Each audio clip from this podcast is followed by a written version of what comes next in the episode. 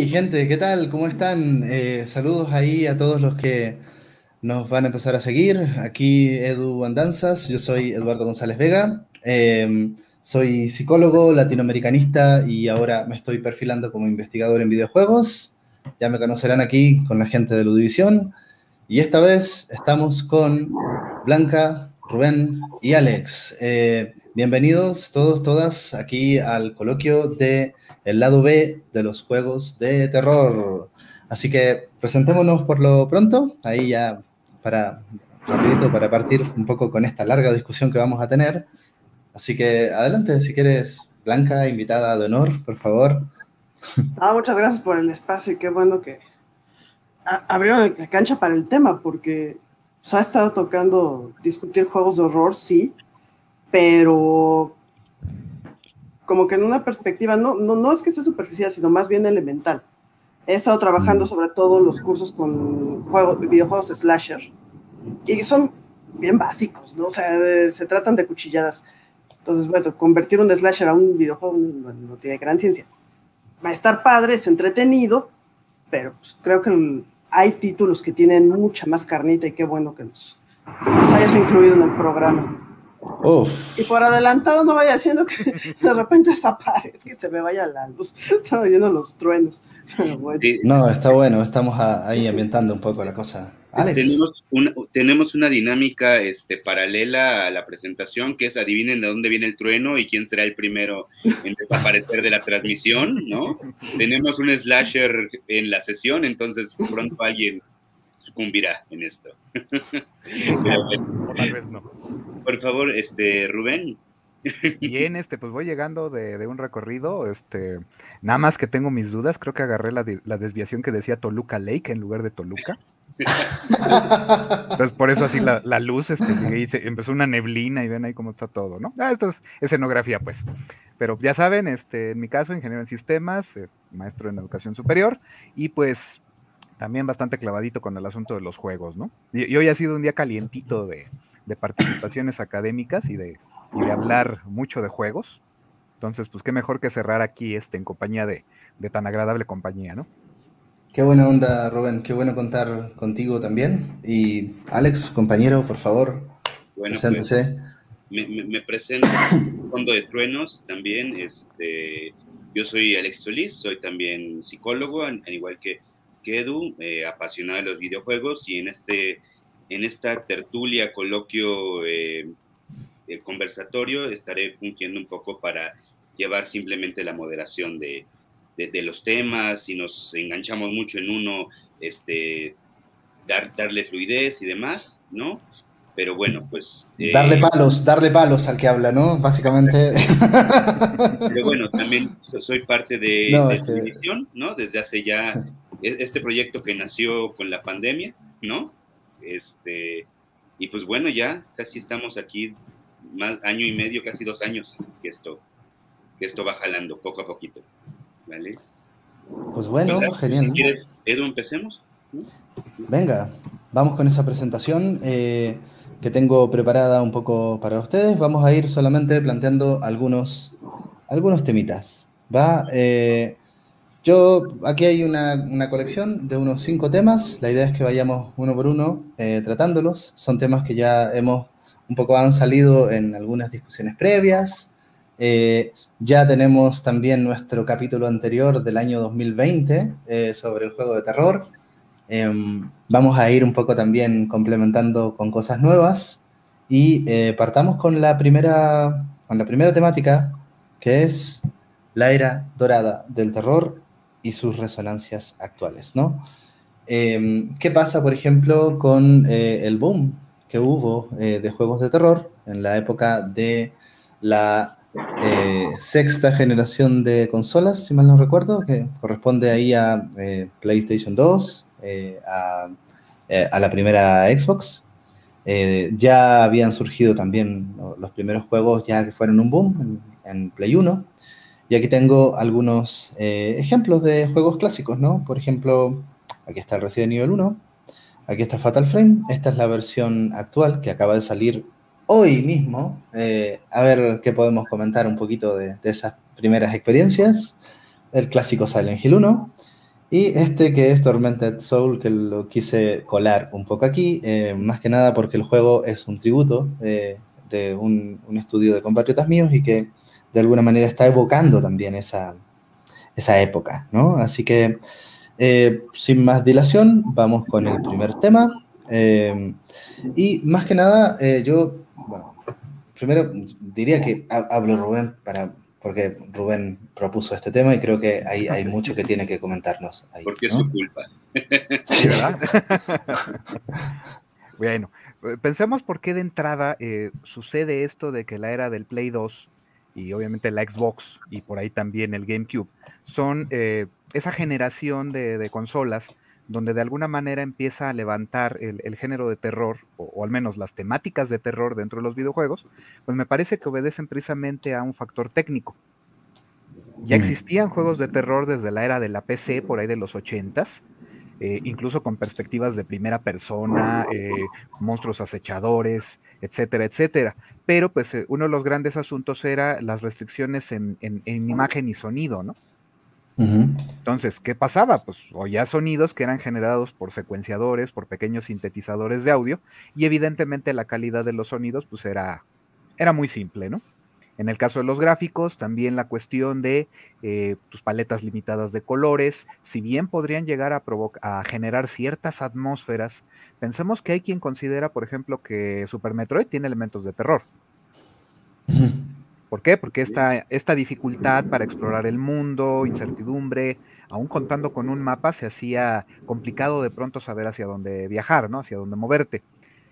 Eh, por ahí, precisamente en la era del, Super Nintendo, por ahí sale uno muy famoso, que fue el primer este Clock Tower. ¿Sale? Pero pues era más un slasher todavía de, de, muy bajo presupuesto, digámoslo de esa manera, ¿no? Y todavía en las generaciones posteriores, ya cuando tenemos el PlayStation 1, pues empieza a dar este, estos primeros acercamientos. Tenemos el Resident Evil, bueno, la trilogía original de Resident Evil. Tenemos también este, el primer Silent Hill, que ojo, si bien eran juegos que empezaban a, encontrar maneras de aprovechar eh, las limitaciones técnicas, pensamos que en los Resident Evil pues, teníamos una perspectiva de cámara fija, controles de tanque, entonces todo eso empezó a perfilar de una manera más clara características del medio, ¿no? Y específicamente del, de la temática de, la, ambientación de terror. Silent Hill, pues la necesidad de esconder las limitaciones de construcción del escenario, pues dio pie a que hubiera la famosa niebla, ¿no? Y esta, pues, era una manera de esconderlo, pero en realidad eh, levantó el juego en ese sentido, ¿no? ¿Por qué? Porque te ayudó a construir ese ambiente de, tensión, de incertidumbre, de que haya unos pocos pasos. Que era un asunto de renderizado, ¿no? Esa, esa, situación. No alcanzaban a construirse los escenarios a la velocidad que avanzaba el, Así es, y aparte era un alcance bien corto, cuando mucho podían graficar el equivalente a un radio de 10 metros, por decir algo, ¿no? Ok. Y entonces, ¿qué provocaba? Pues que se veían incompletos. Imagínense que estás en un lugar que, ay, se ve bien bonito, pero al lado ya todavía ves como, como si fueran los obreros terminando de construir el escenario, ¿no? Digo, no ocurría así, pero para que sea una idea de qué era lo que pasaba. Y entonces, pues, un truco para ocultar las limitaciones técnicas de, los equipos da pie a que haya una ambientación. Llega la era del PlayStation 2 con mucha mayor capacidad de memoria, mucho mejora, eh, muchas mejoras en términos de procesamiento, pues sin duda ya eh, se ve superado el escollo técnico, pero ahora resulta que dicen, oye, sigue funcionando, entonces vamos a aplicarlo. Pero ya pudieron hacer mucho mejores gráficas, por lo mismo también trabajar mejor narrativa, mejores efectos de sonido, y por lo tanto se convierte en esta época donde también más estudios se, lanzan a, desarrollar juegos de terror. Ahora, igual hay, que reconocer, por ejemplo, que Nintendo, eh, digamos que estaba el juego de Martes 13, estaba el de Pesadilla, tal vez había, no sé si algunos de Alien, ¿no? O sea, habían como juegos con temáticas de películas de terror. Pero esos ya son viejísimos también, o sea, 1982 fue el boom de juegos de horror que venían de películas. Y son juegos de Para finales del siglo, principios del siglo XXI, eh, teníamos que verlos otra vez a fuerzas. Claro, y, er, era esa marca LGN, ¿se acordarán? LGN. Ajá. Que era famosísima por estar dedicándose a hacer muchos, este, muchas adaptaciones de películas a juegos. Y Los con- casos fantasmas. recursos- ¿De qué recursos se vertían estos juegos del 82? Estos juegos que todavía, eh, tú, tú hablas de este salto este, tecnológico, ¿no? Este salto que permite hacer cosas más elaboradas, pero los primeros juegos de terror, ¿de qué recursos se vertían para poder provocar terror? ¿O de plano no provocaban ningún terror? Pues eran un, por ejemplo, en el caso de los de Halloween, Viernes 13, el Pesadilla. ¿no? Pesadilla en la calle del infierno, se trataba de que estuvieras esquivando al monstruo. O sea, me- en mecánicas de juego no eran muy diferentes de tibur- el de tiburón. O sea, tienes un- se portaba más bien como un creature feature. Tenías que estar toreando al, al monstruo para que no te matara. Llegar a cierto lugar te salvaste, palomita. Te mató, vas de nuez, ¿no? Porque además la cosa no, no grababa. Y, recuerdo que en el, en el viernes 13 tenías eh, la- los enfrentamientos contra Jason, especialmente el Ajá, final. Estoy Eh, eran, un estilo de juego eso. muy, muy Sí. onda, este, punch out. Sí. Es impresionante, Rubén, ¿no? Siempre pasa lo mismo. Tú dices algo y yo estoy pensando en exactamente lo mismo. La pelea contra el jefe de eh, Martes 13, en este caso, ¿no?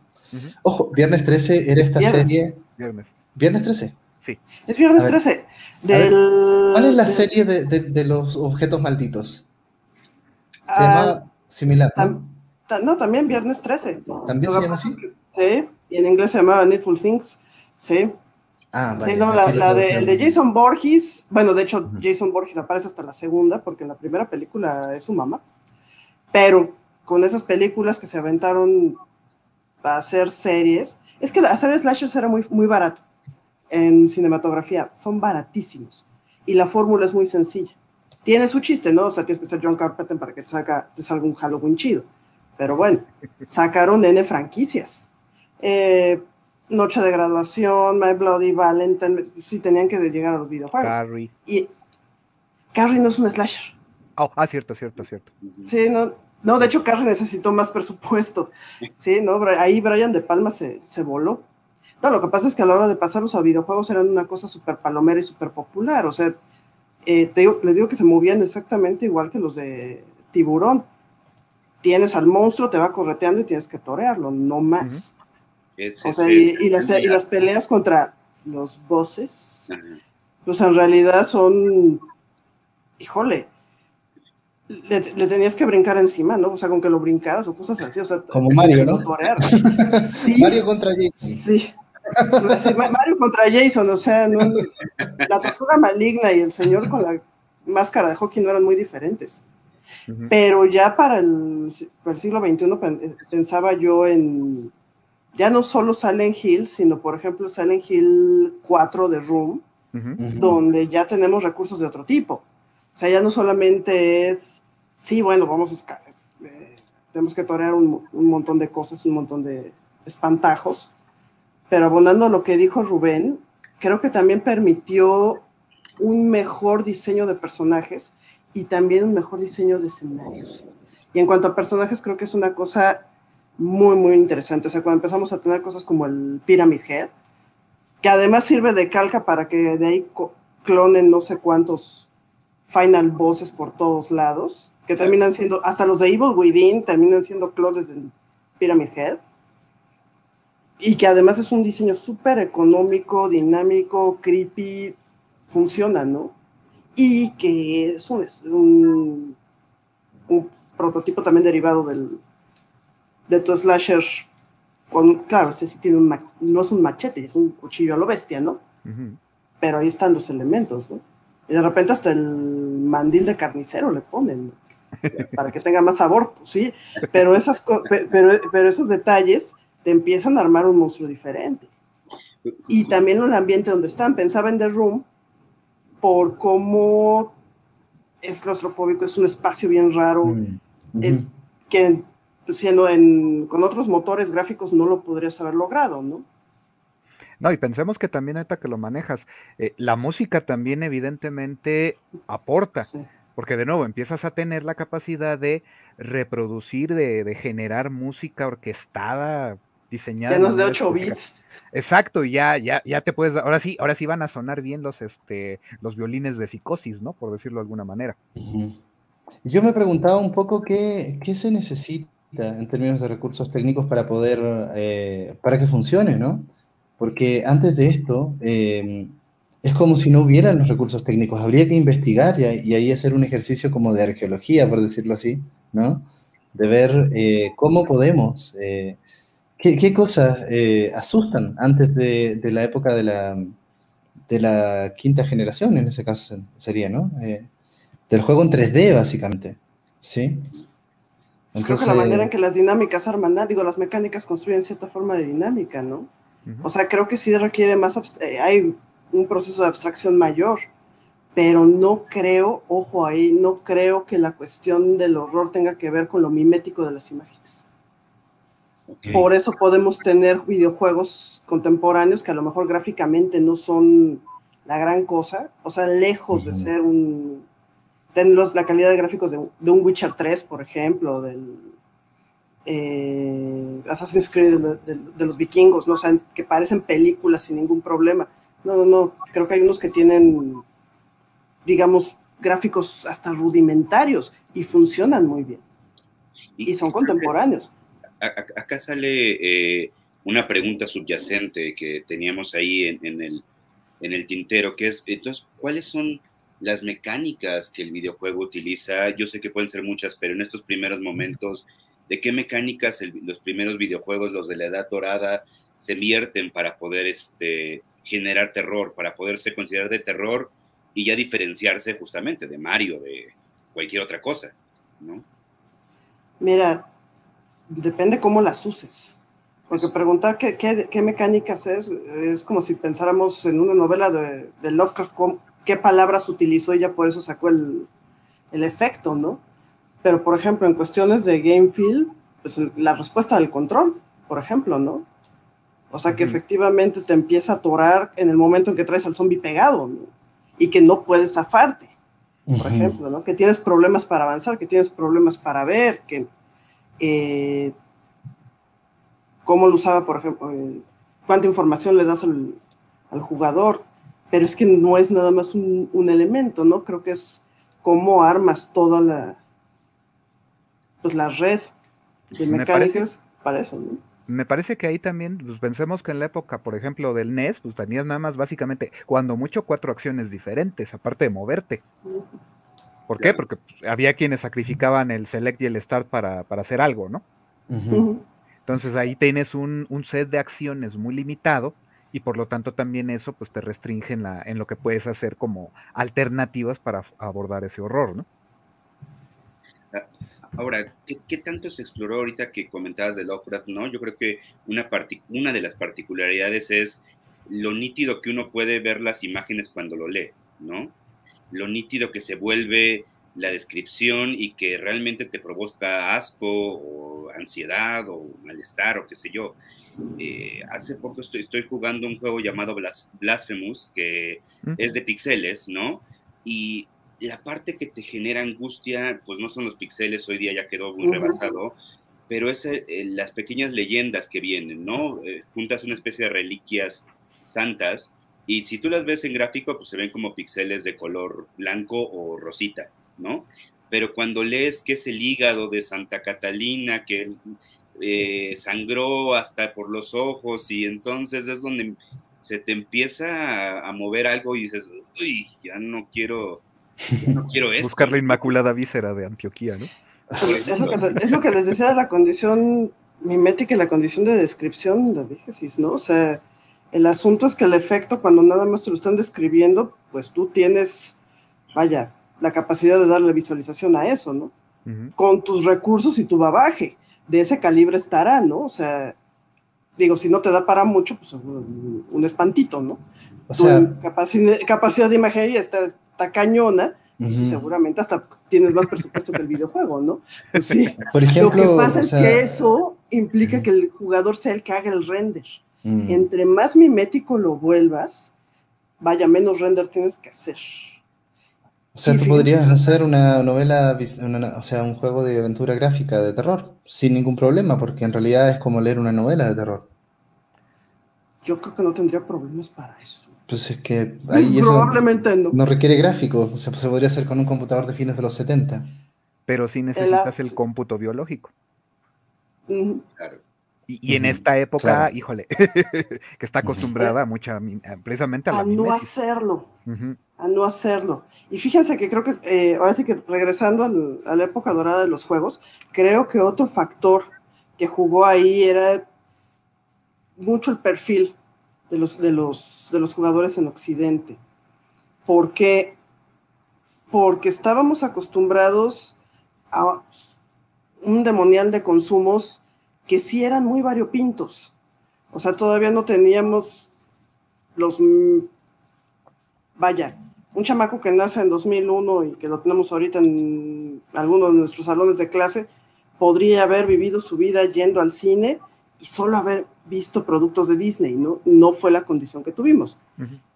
Pudimos ir a los todavía a los videoclubs de la esquinita que tenían barbaridad y media Todavía nos tocó un montón de cosas no clasificadas, nos, que nos aventaran en los 80 un montón de animación japonesa, que porque era animación era para niños y estamos todos llorando con Remy, pues sí.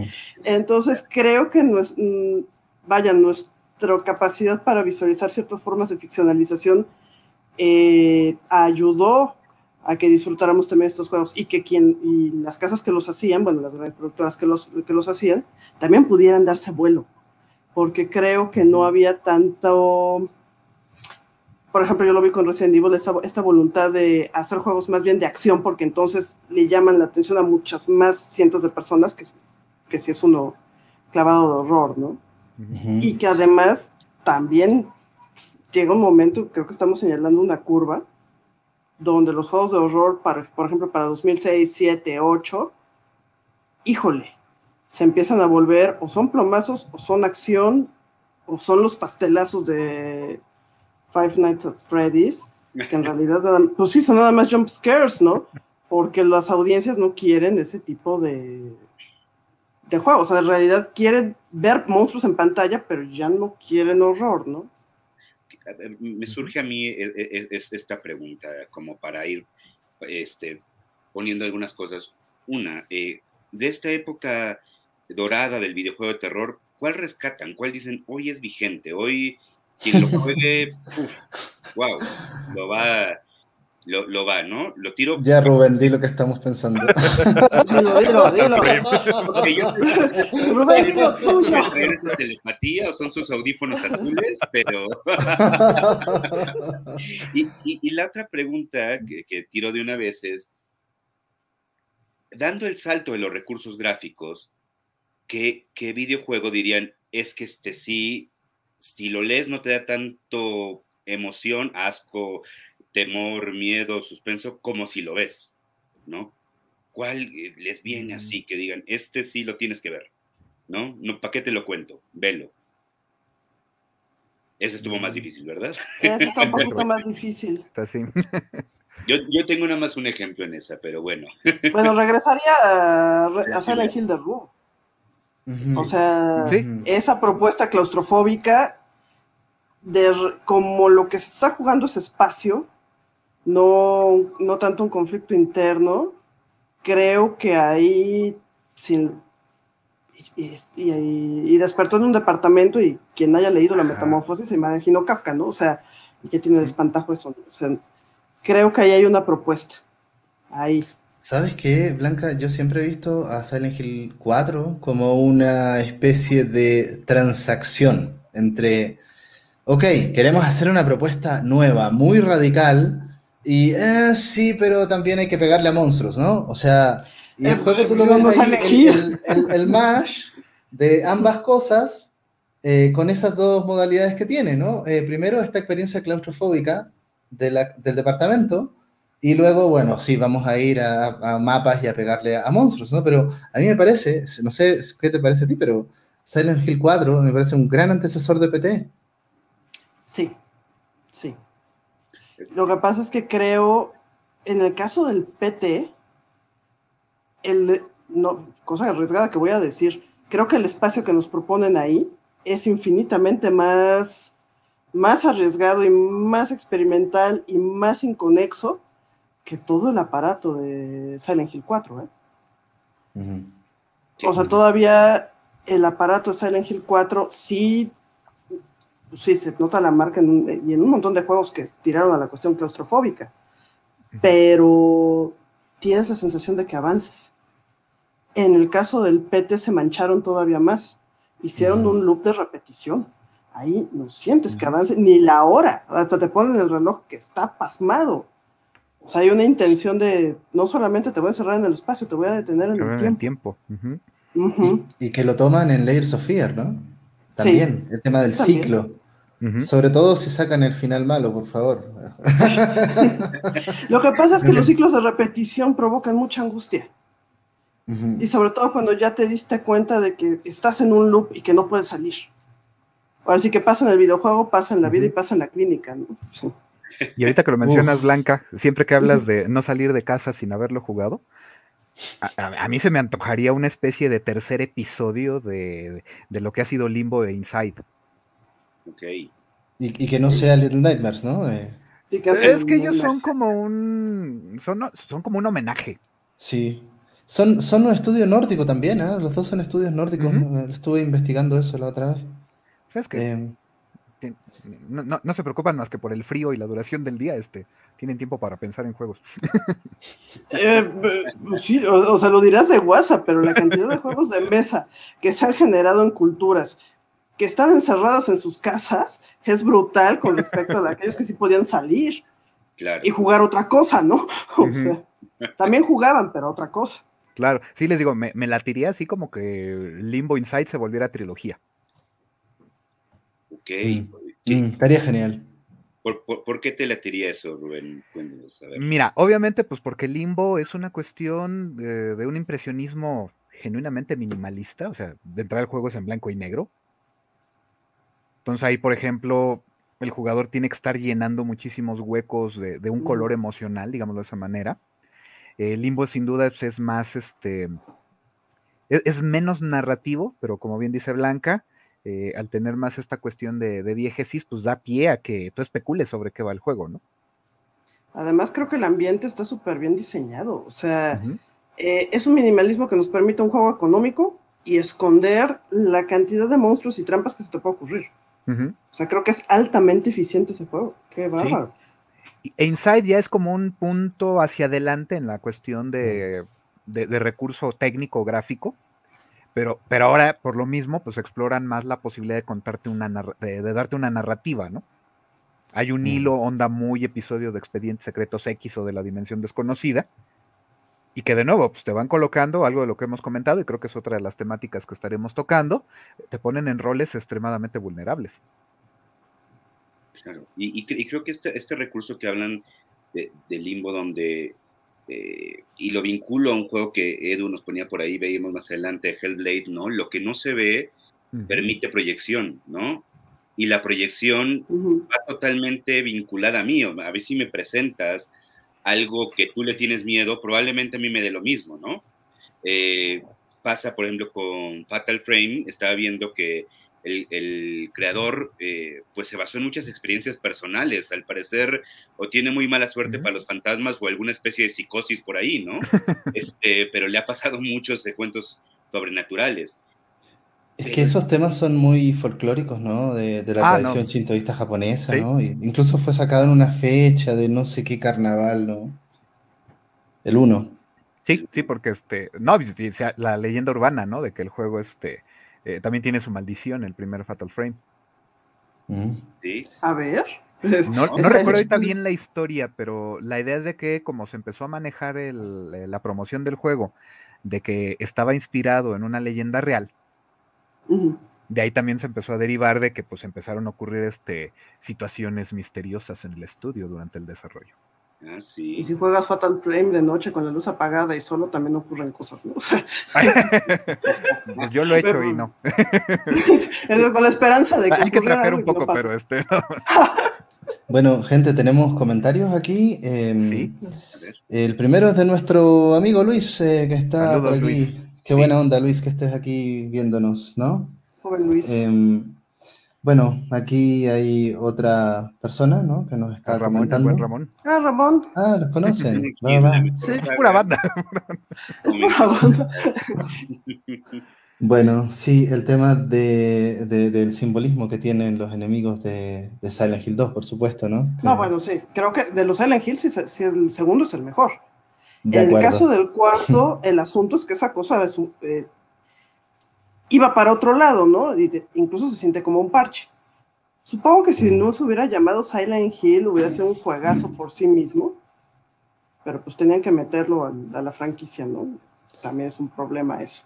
Y es interesante también que, que en esa época hay mucha joya oculta, ¿eh? Eh, ya hablamos el año pasado de algunos de estos, ¿no? Eh, recuerdo Del Rule of Roses. Rose, qué cosa más hermosa. Bueno, culera también. Sí, Haunted Grounds. Hermosamente culera. ¿no? Eh, y por ejemplo, hermoso. hay, hay, hay algunos eh, youtubers ahí que, que juegan juegos muy desconocidos, ¿no? Y eh, me ha tocado conocer también, hay, hay unos, unas joyitas. Siren, por ejemplo, ¿no? Que ahora ya, ya se ha, se ha hablado mucho. Vamos a mencionarlos en otra parte, ¿no? Pero vamos un poco con los comentarios de eh, nuestro compañero Draco aquí. Em, sobre el The Room. Ahí está. Hmm. Mira, ustedes Eso- tienen eso fue. telepatía, ustedes dos, yo tu telepatía con Draco, ¿ok? Saludos a Draco. Sí, buena onda, Draco, qué bueno que estés ahí. Sí, es que, es que de repente es como ponerle esto, ponerle Silent Hill para que venda un poco, ¿no? Eh, Sí. pero fue arriesgado, ¿no? Fue arriesgado. Tal vez A mí me gusta sido- mucho. Es un parche, eh, eh, o sea, dentro de la saga es un parche, pero por, por sí mismo se- es un muy buen juego. No viene al caso con la saga, pero es un muy, muy buen juego. No estás en, Sam- en Silent Hill, ¿no? Estás en otro lado, además. Ahí, Sí, es eh, otro pueblo. Estás en otro pueblo y además es infinitamente más pesadillesco. Es Mm. menos, pa- lo siento, menos paranormal y es mucho más pesadillesco, es mucho más, mm, como mucho si más fuera un íntimo, sueño. mucho más cerrado. Como si fuera un sueño, sí, mucho más onírico. Sí, sí, sí. A ver, eh, actualmente podemos mencionar Call of Cthulhu.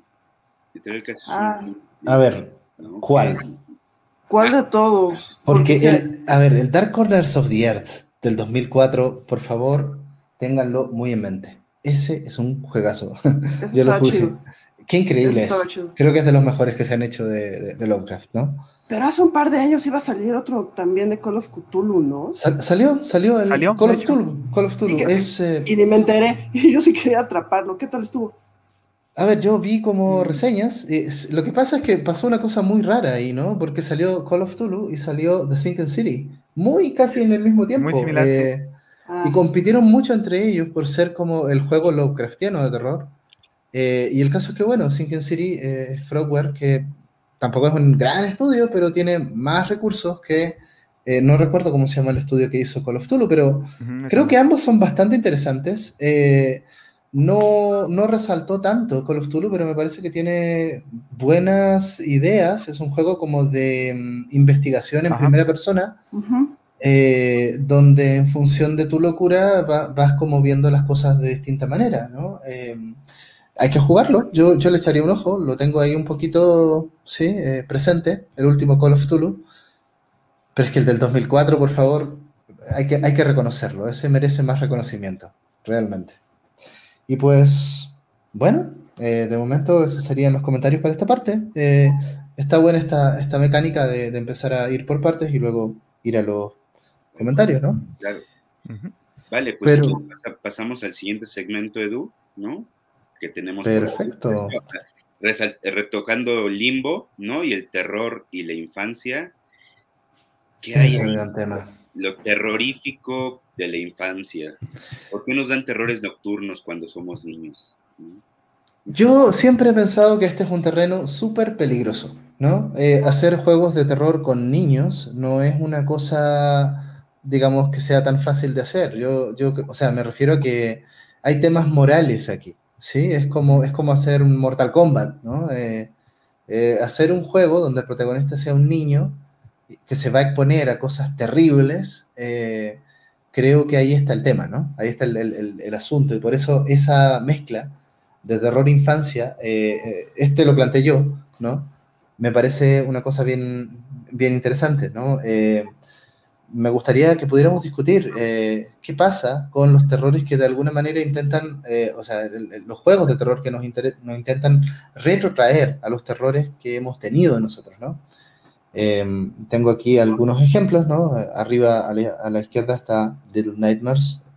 Y aquí con Little Nightmares me pasa algo bien especial, ¿no? Eh, y sobre todo, este es el 2, ¿no? Eh, sobre todo con el 2. Eh, son juegos que te quedan como muy grabados, ¿no? Tienen ese poder, no sé si los han podido jugar, pero son historias como que no se te olvidan, son tan primarias. y el 2 tiene unas lecturas tan terribles sobre el trauma infantil. Em, que, creo que es un juego duro y siempre me he preguntado, no sé si, si, alguien pueda investigar ¿cuál, ¿cuál es la clasificación de, de Little Nightmares 2? No me parece que sea un juego muy para niños, a pesar de la estética aparentemente infantil. Lo que pasa es que también tienes, creo que ahí hay un, un reto, no, no, no en el nivel de la producción, sino de la distribución. Cuando tus personajes, como ya lo señalaste, son niños, pero los juegos no son para niños. O sea, no mm. tienen la clasificación infantil, ¿no? Y la capacidad de, eh, pues ya de identificación y proyección posterior, sí es, es peculiar.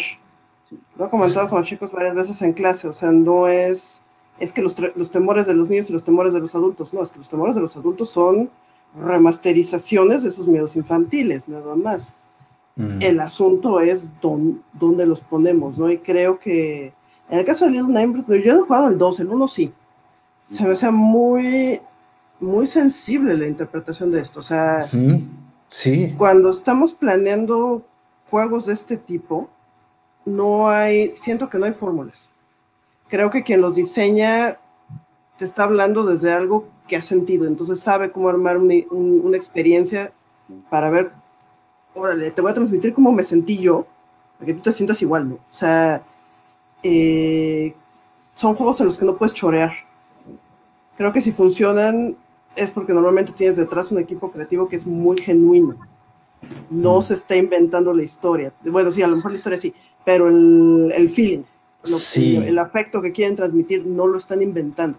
Te están dando un testimonial de cómo es. Exacto, exacto. Y por eso, por ejemplo, me gusta tanto el Layers of Fear Inheritance, ¿no? La expansión del primer Layers of Fear que está aquí abajo que alude un poco, bueno, el primer Layers of Fear, ¿no? Ya hablamos el año pasado, vamos a, citarnos ahí, pero eh, justo la idea es una psicosis, ¿no? De un pintor que tiene una serie de eventos traumáticos y que tú los vas viviendo desde una lógica muy surrealista, muy onírica, em, y, lo vives así. Entonces, ¿qué pasa? Que él tuvo una hija, ¿no? Entonces, en Inheritance, eh, digamos que esa isla, la, esa, esa hija la, la sacaron y el inheritance es esa hija ya adulta que vuelve a visitar la misma casa de su padre, el pintor loco, ¿no? Eh, me, parece que la premisa es muy interesante porque a medida que vas visitando los lugares, vas conectándote con los recuerdos, ¿no? Y entonces vas viviendo como una especie de eh, flashback eh, donde te recuerdas teniendo 3, 5 y 7 años. Recuerdo que son de 3 a 7 años es el lapso, ¿no? Entonces te muestran y tú juegas un poco esta parte de abajo eh, y juegas en, los pies de una niña de tres años donde todo es gigante y además el juego exacerba eso. Abrir una puerta es como el sonido de una puerta cerrándose, ¿no? Y todo genera estas sombras y todo se mira hacia arriba, ¿no? Eh, entonces y, hay una serie de decisiones que, están, que, van a configurar un poco el final del juego, como, como pasa en, en, este tipo de juegos, ¿no? Y el que va un poco en la misma línea es este que están regalando en la Epic Store, ¿no? Que se llama Among the Sleep, que eh, aquí eh, eres un lactante, ¿no? De dos años. Eh, y, tu manera natural de caminar es gatear, por ejemplo. Y estar de pie se siente raro, lo puedes hacer, ¿no?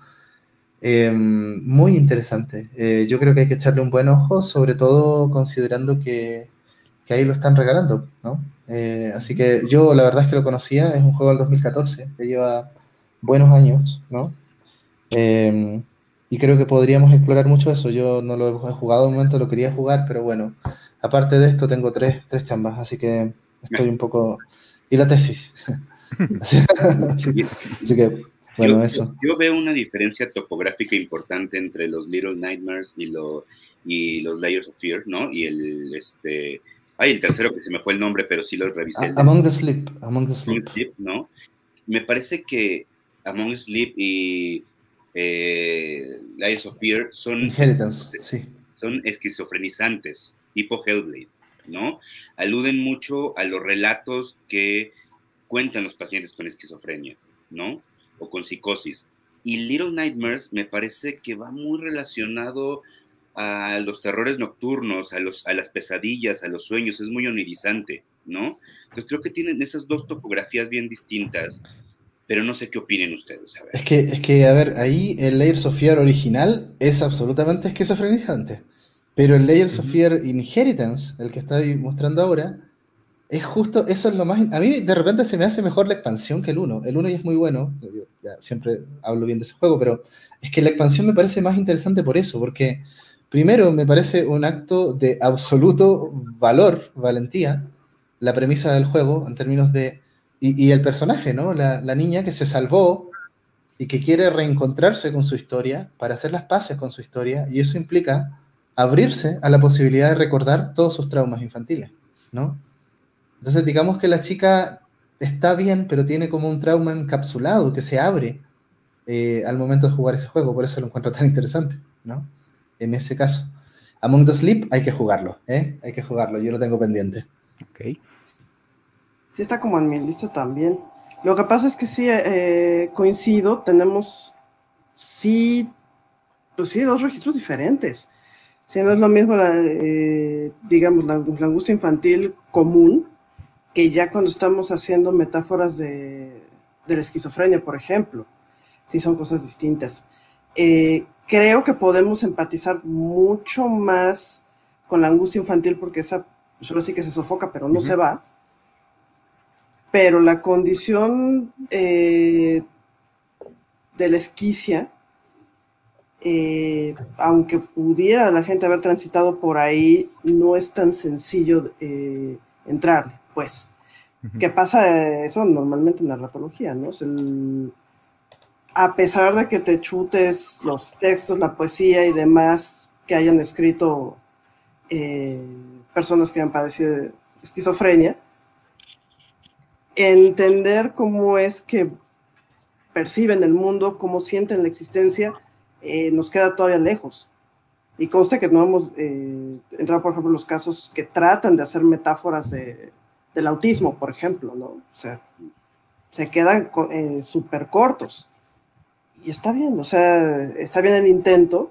Creo que se necesita empezar a explorar ese tipo de, de experiencia, Mm. pero siempre con la reserva de que nos va normalmente a quedar lejos. En el mejor de los casos nos queda lejos, en otros nos queda demasiado cercana. Pensaba en este juego, pero es mucho más reciente y además, eh, pues más- es una visual novel. Bueno, ya llegamos a la conclusión de que no me, no me iba a importar si eran juegos o no. Eh, eh, este de Depression Quest, cuando se le van encima a la, a la diseñadora, aunque cómo es posible que haga un juego sobre la depresión y demás, eh, pues sí, o sea, es un juego autobiográfico, ¿no? O sea, no- nadie te obliga a comprarlo ni a jugarlo, o sea, órale, ¿no? Pero como algo tan sencillo puede quedarle demasiado, bueno, sencillo en cuanto s- sistema de juego, Puede ser tan cercano de tanta gente al grado de que no lo quieren ni siquiera ver, ¿no? Y que estaba, eh, eh, llegó a tener incluso amenazas contra su integridad física. ¿no? Ahora, eso quiere decir que el juego sí está pisando un callo que le dolió a un montón de gente, ¿no? Y, y eso que nada más es como una especie de diario. O, peor, que tienen entra- miedo que les duela.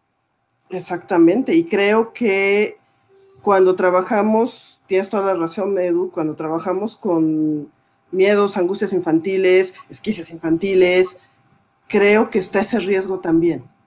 O sea, si, si tus autores son, por ejemplo, ge- valga la redundancia, genuinamente genuinos, Ujú. pues sí va a haber muchos a los que sí les va a doler y de, de veras, ¿no? Y que les y entonces ya no es un juego de miedo, no es un juego de terror, sino ya es un juego perturbador que efectivamente está logrando un- un- una obra interesante, pero que pues, no va a ser para todos, y eso nos debe de quedar claro, ¿no?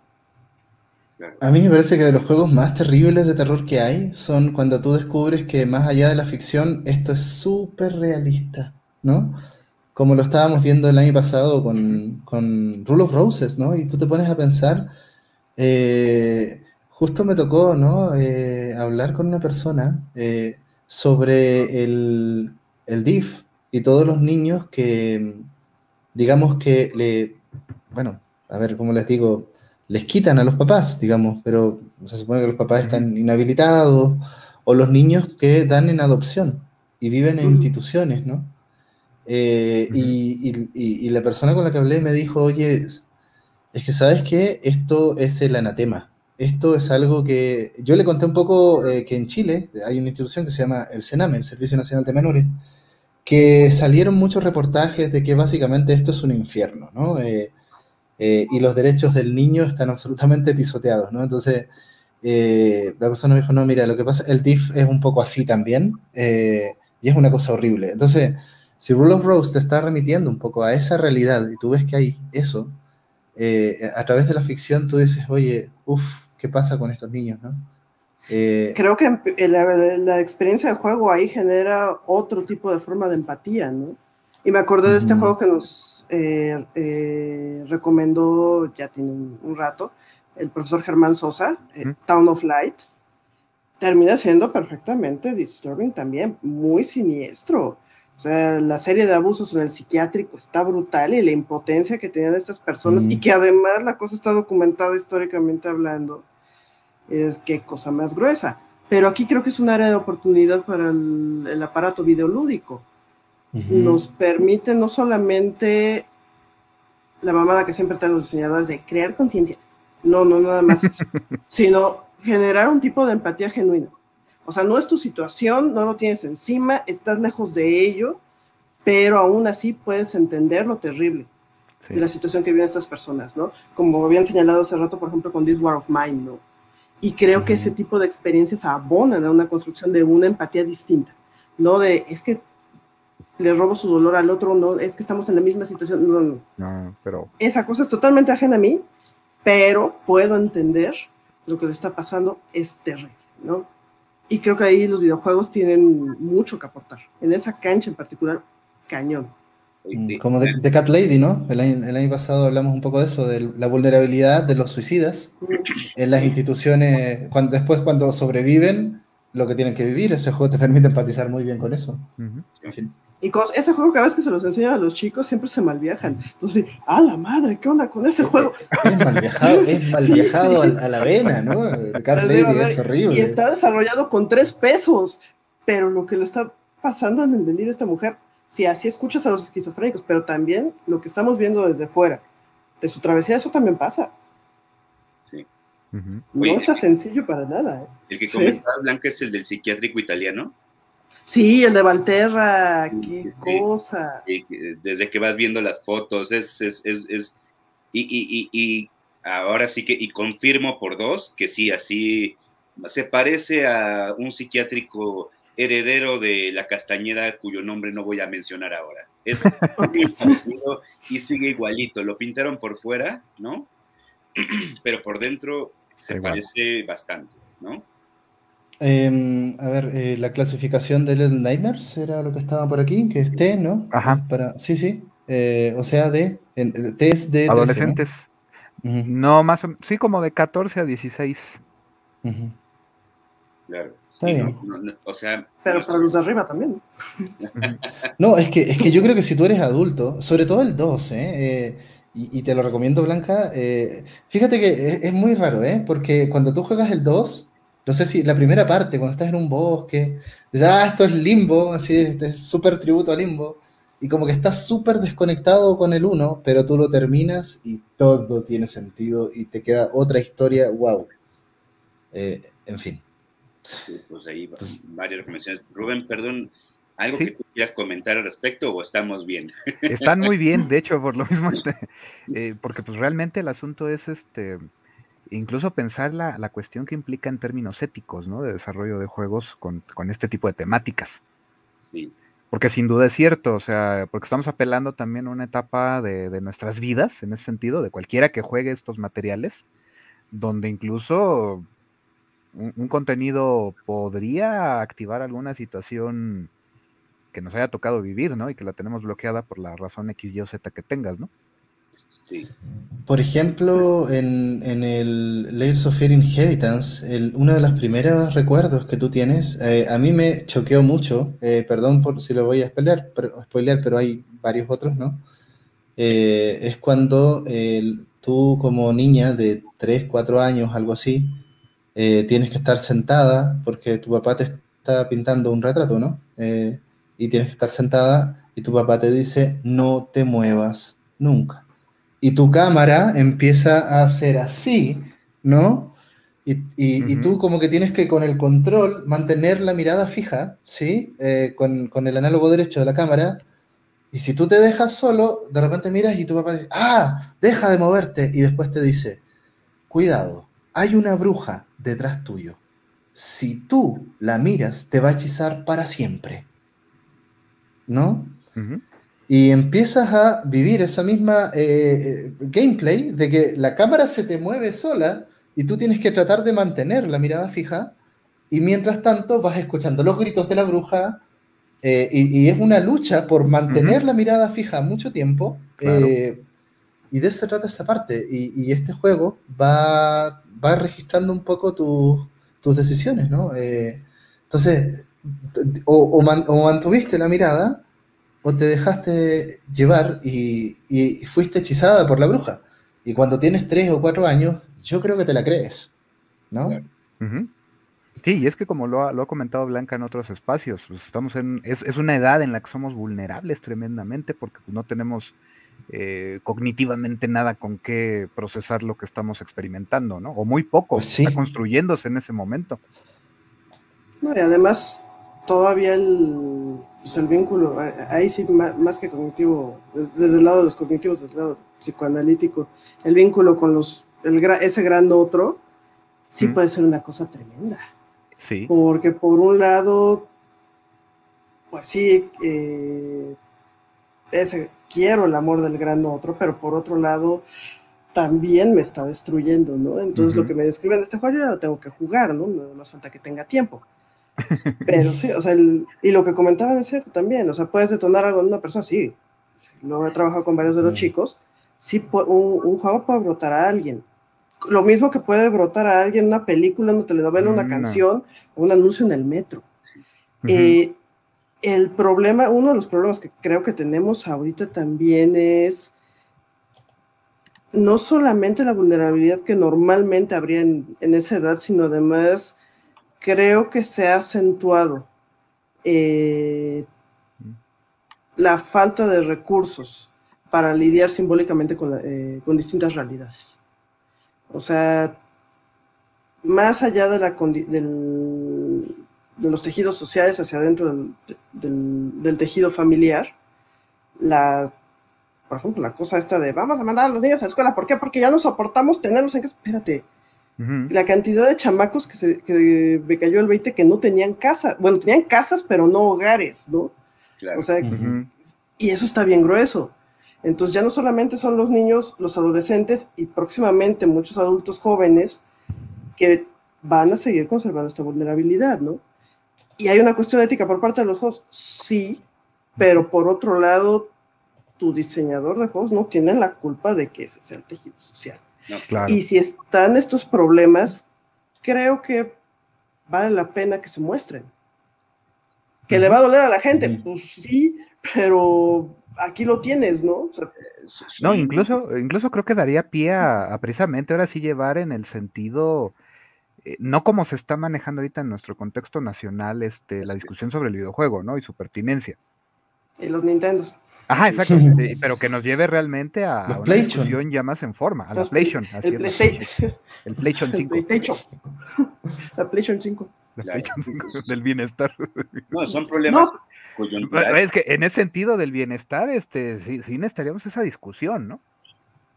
Pe- Pero ya llevada en la cancha de, de ¿saben qué? Porque pues efectivamente sí hay condiciones, sí hay ciertas circunstancias donde mm, no, no siempre le vas a poder entrar a un videojuego, ¿no? Claro. Pero no es necesariamente porque es porque son violentos. O sea, pu- pueden más bien este eh, pensados desde te pueden evocar emociones o recuerdos que pues están ahí latentes, ¿no?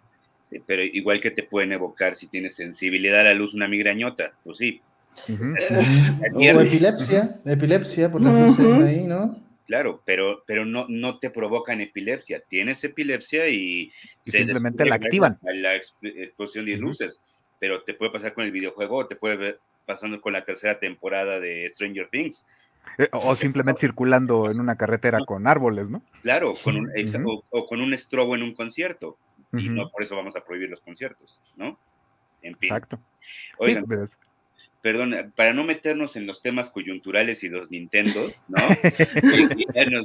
este, diría Edu, no podemos dejar de ser políticos, es verdad, pero bueno, este, hay otros temas ahí. está el otro tema, el misterio, la angustia y el suspenso en bajo el renglón aquí, en juegos que no son de terror o no se catalogan de terror necesariamente, pero tienen estos elementos que nos generan estas emociones que podrían no ser este, tan agradables, pero creo que lo, este, recuérdame el nombre de que, que hablaba de Ealings, este... ¿Qué lo ha? Sí, no, justamente, ¿no? Diciendo, pero por algo lo consumimos, ¿no? Ahí. Eh, más que nada, yo quise eh, provocar por uno, uno con ejemplos y dos con otra cosa que me parece como justo lo estábamos comentando antes, ¿no? Lo mencionó Blanca. Eh, puse aquí The Sinking City, que, que, es un juego de detectives en, en, una mitología Lovecraftiana, ¿no? Y me parece que justo Lovecraft tiene esta, esta capacidad de vincular historias de detectives con, con este particular terror que, que él crea, ¿no? Eh, y, que a mí me parece también una alegoría del psicoanálisis, por lo demás, ¿sí? Eh, las historias de, de, Lovecraft. Entonces, ¿qué pasa? Por ejemplo, bueno, eh, aquí está Hellblade, Xenon Sacrifice, que lo estoy jugando hace poquito, también me parece terrible, ¿sí? yo creo que he vivido cosas muy similares a los juegos de terror, siendo un juego ¿qué? ¿De aventura llamaríamos? Eh, parece un juego de aventura, ¿no? la lógica que tiene el viaje del héroe, ¿no? Y bueno, ¿qué pasa con los juegos? Eh, yo puse aquí 12 Minutes, eh, no sé si será un buen ejemplo, pero a ver, más allá de los ejemplos que estoy poniendo, me gustaría que la reflexión que yo tengo en mente más bien es, gran parte de los juegos de, terror, creo que todos, ¿no? bueno, no todos, no puedo generalizar, pero el 90%. De Resident, Resident Evil 1 me parece un, excelente ejemplo. Tú no sabes lo que realmente está pasando. Tú no sabes la verdad. ¿sí? Tú no sabes que existe Umbrella. Eh, tú no sabes que esto es un, es un tema de manipulación genética. ¿sí? Lo vas descubriendo. Eh, en, lo mismo en los Silent Hill. Tú no sabes realmente qué es lo que está pasando y tienes que descubrirlo. Eh, lo mismo en gran parte de, los juegos de terror. ¿no? Yo recuerdo Layers of Fear 2, parte y tú estás ahí, estoy, en un barco, no te dicen nada. Hay unas escenas, el prólogo de Layers of Fear es una cosa como, ¿dónde estoy? ¿Por qué estoy aquí? ¿Quién soy? Los amnesia, ¿para qué hablar? ¿No? Eh, eh, Soma, todos juegan con eso, con un ocultamiento general de una cierta verdad. Entonces, hay mucho de novela policial o de revelar el misterio a lo largo del juego de terror, ¿no? Más que, más que nada lo planteaba en términos de, esa relación, ¿sí? No sé qué les parece. Yo creo que sí, en el sentido de que eh, los límites de lo que comprendes, los, límites de tu razón, pues es ahí donde empieza el horror. Aquello que no entiendes, no le encuentras sentido, no tiene ni pies ni cabeza, y que no lo puedes ubicar en ningún lado. ¿no? La falta el de certidumbre. problema es que siempre, pues sí, exactamente, el principio de incertidumbre. El, ¿Cuándo fue? No me acuerdo. Me tengo tanta cosa de horror. Comentábamos, por ejemplo, con respecto al, al caso de Halloween, la primera película, y por qué para la segunda están poniendo que el personaje de Laurie es una de las hermanas de Michael Myers, ¿no? Espérate, en el momento en que tengan un cualquier micro razón, yo ya estoy a salvo. Mientras que en el guion de la primera, ¿sabes qué fue? Porque fue la chica que vio. Si no pasa por ahí, nunca la ve y nunca la busca, nunca pasa nada. O ella llega media hora antes, deja la llave, nunca la vio, no pasa nada. creo que de repente eh, la cosa de sobreexplicar por qué salió un monstruo, por qué se armó un villano, por qué, por qué, por qué, por qué, por qué, son intentos de, de racionalización, ¿no? Y creo que tumban, por un lado, las posibilidades de horror, por otro lado, esta incertidumbre que puede provocar un personaje, ¿no?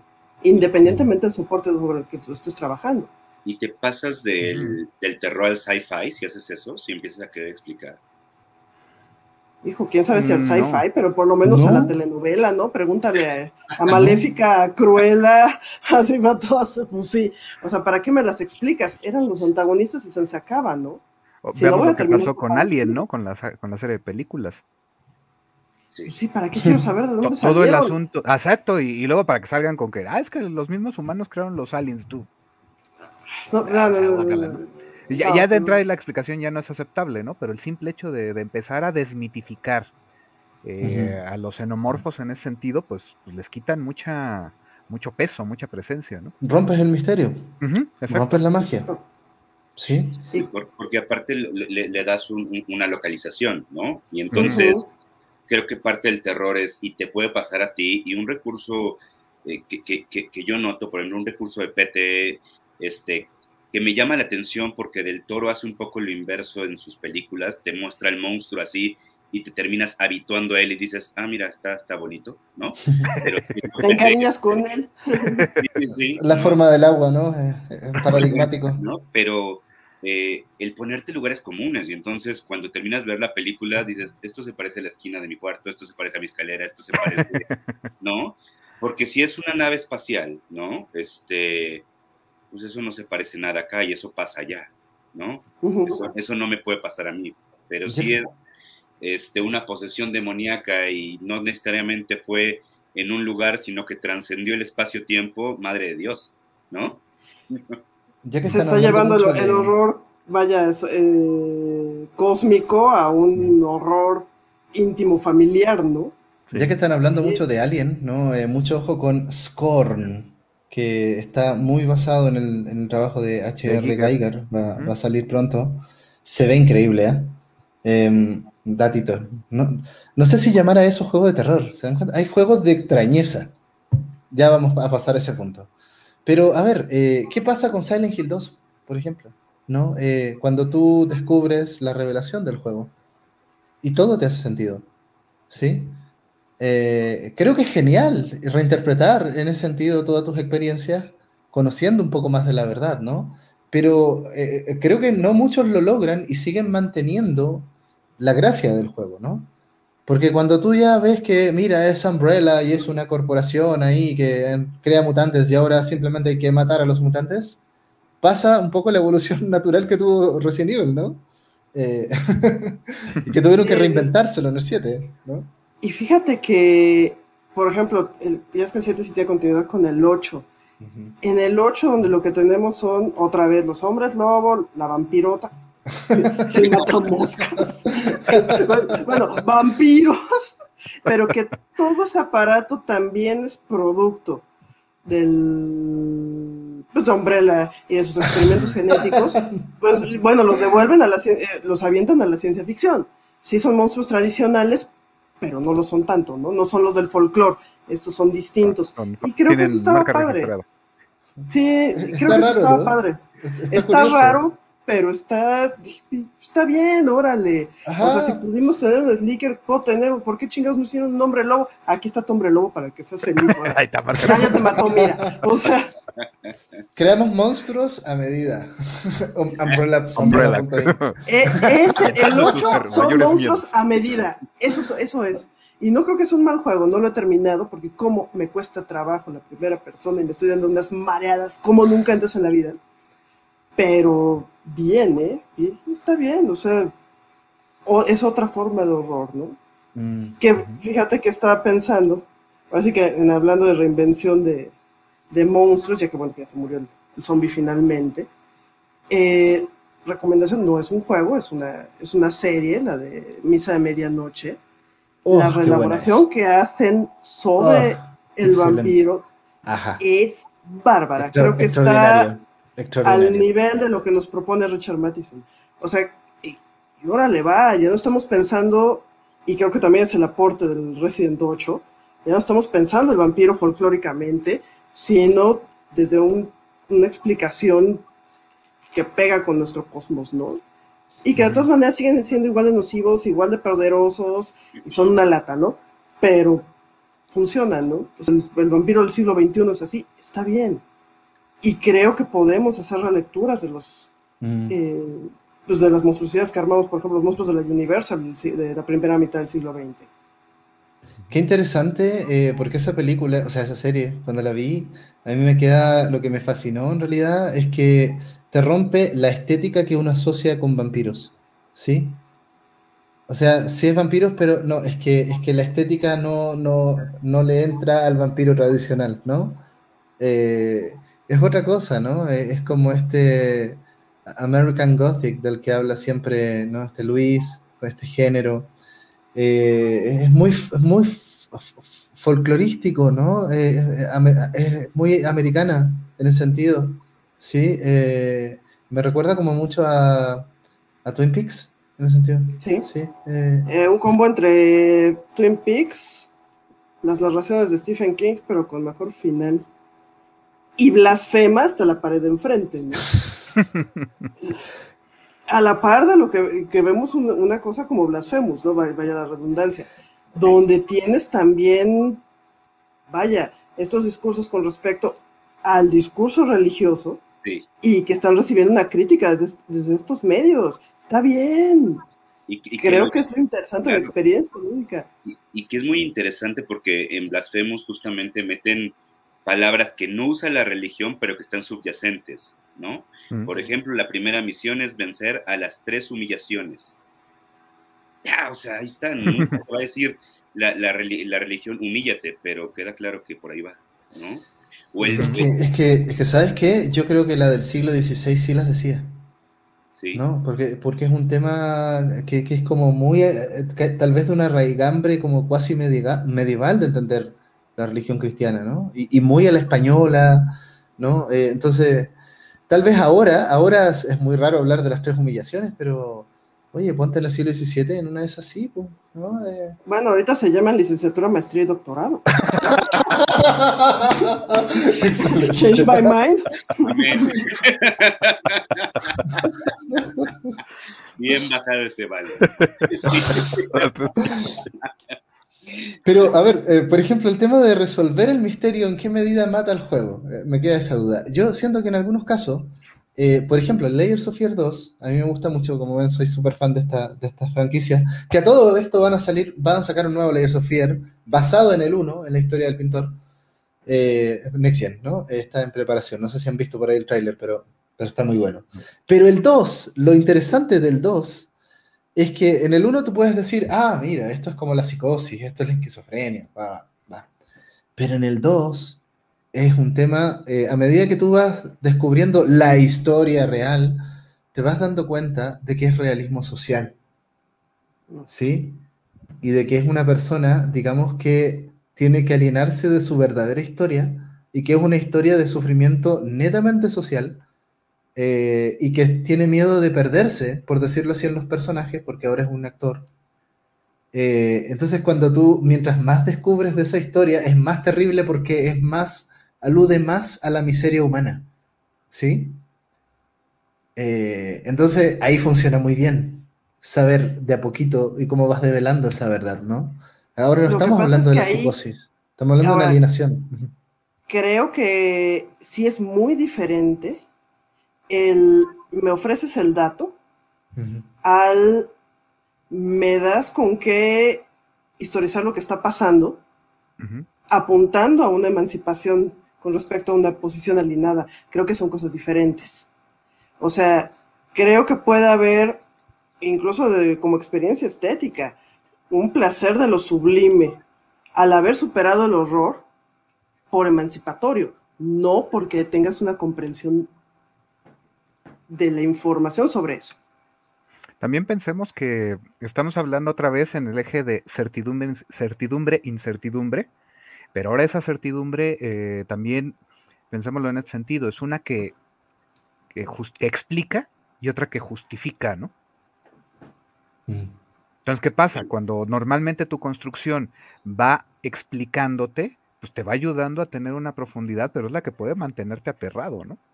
Y, en cambio la que justifica te da una manera, como se dijo hace un ratito, de racionalizar el, fenómeno. Y entonces pues, te rompe, el, te, va destruyendo el misterio, ¿no? O, ya no tiene chiste a partir de eso. Lo que pasa es que la racionalización es una defensa. y eso es diferente. O sea, ah, es que persiguió a la chica porque la vio y entonces así, y entonces ya me puedo proteger.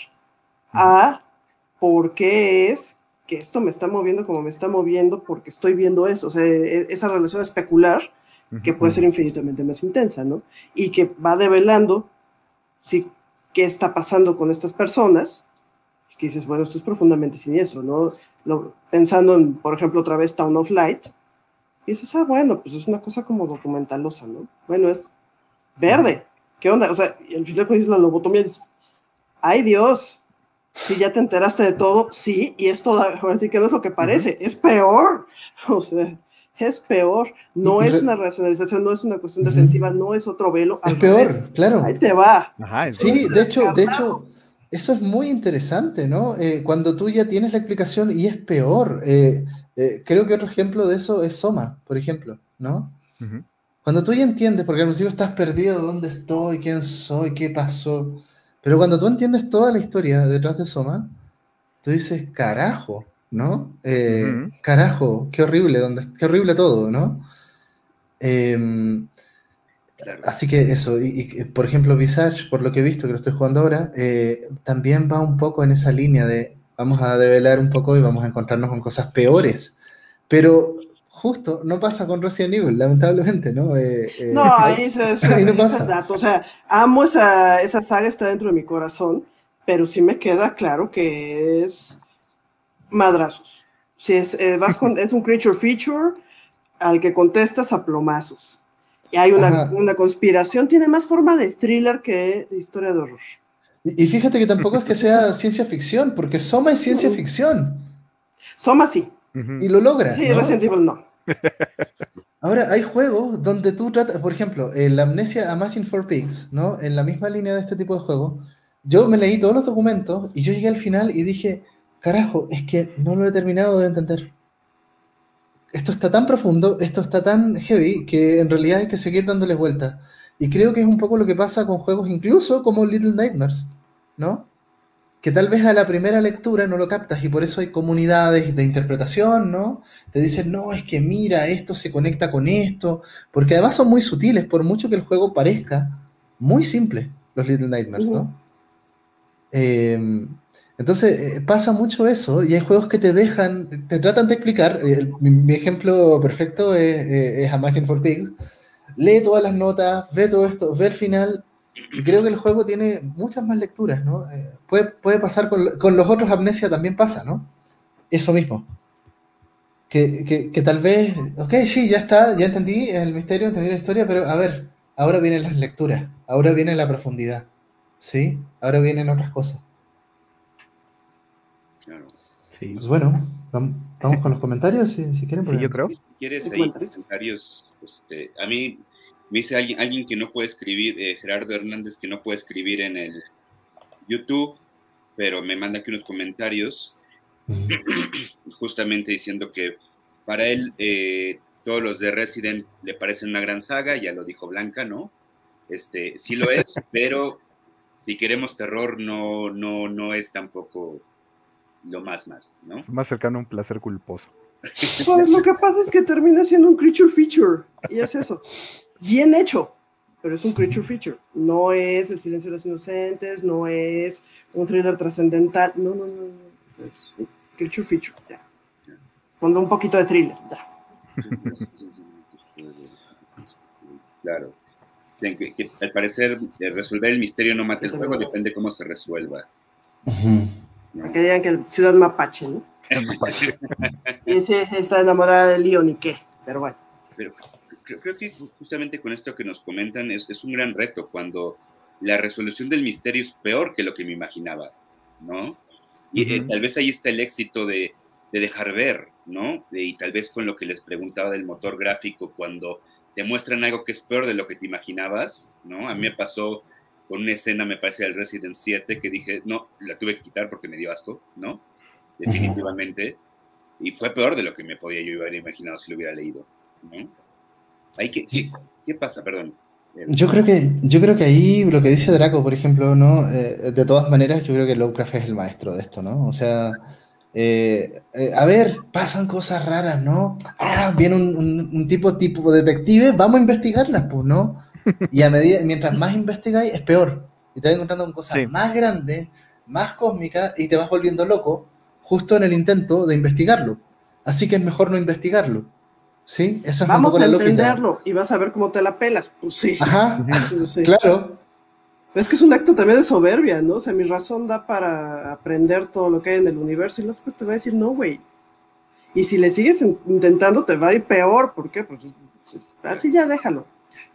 Y, hay un juego ahí hablando de Lovecraft que no, que no, que no salió, pero me parece, no sé si considera Rubén, que Bloodborne es un juego que retoma esta parte ah, sí, ¿no? Sí. De que no está en la saga Souls, pero sí es de From Software, ¿no? Siempre de oferta el buen Bloodborne, ¿no? Este... Pues sí, sí, afortunadamente para muchos. y spoiler, para los que no lo han jugado o están en las mecánicas, mientras más conocimiento eh, juntes, evidentemente, más difícil y peor se vuelve la situación, sí. ¿no?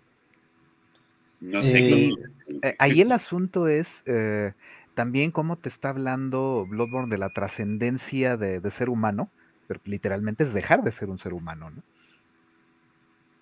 Claro, hacerse un celestial, pero los celestiales y son larvas, ¿no? Y son... Exacto son cosas terribles. Y, que, y, que, me acuerdo que, por ejemplo, este, pues muchas de las críticas es, o sea, el, el, final este más fregón, el verdadero final, ya es con todo ese rollo de, que como es el que tiene el mayor número de requisitos para poderse cumplir, dice, ay, te acabas convirtiendo en una babosa. bueno, no fuiste un gusano quemador, ¿no? Ajá. Pero, se, pierde el punto, ¿no? Quienes lo, quienes lo ven desde ahí lo pierden.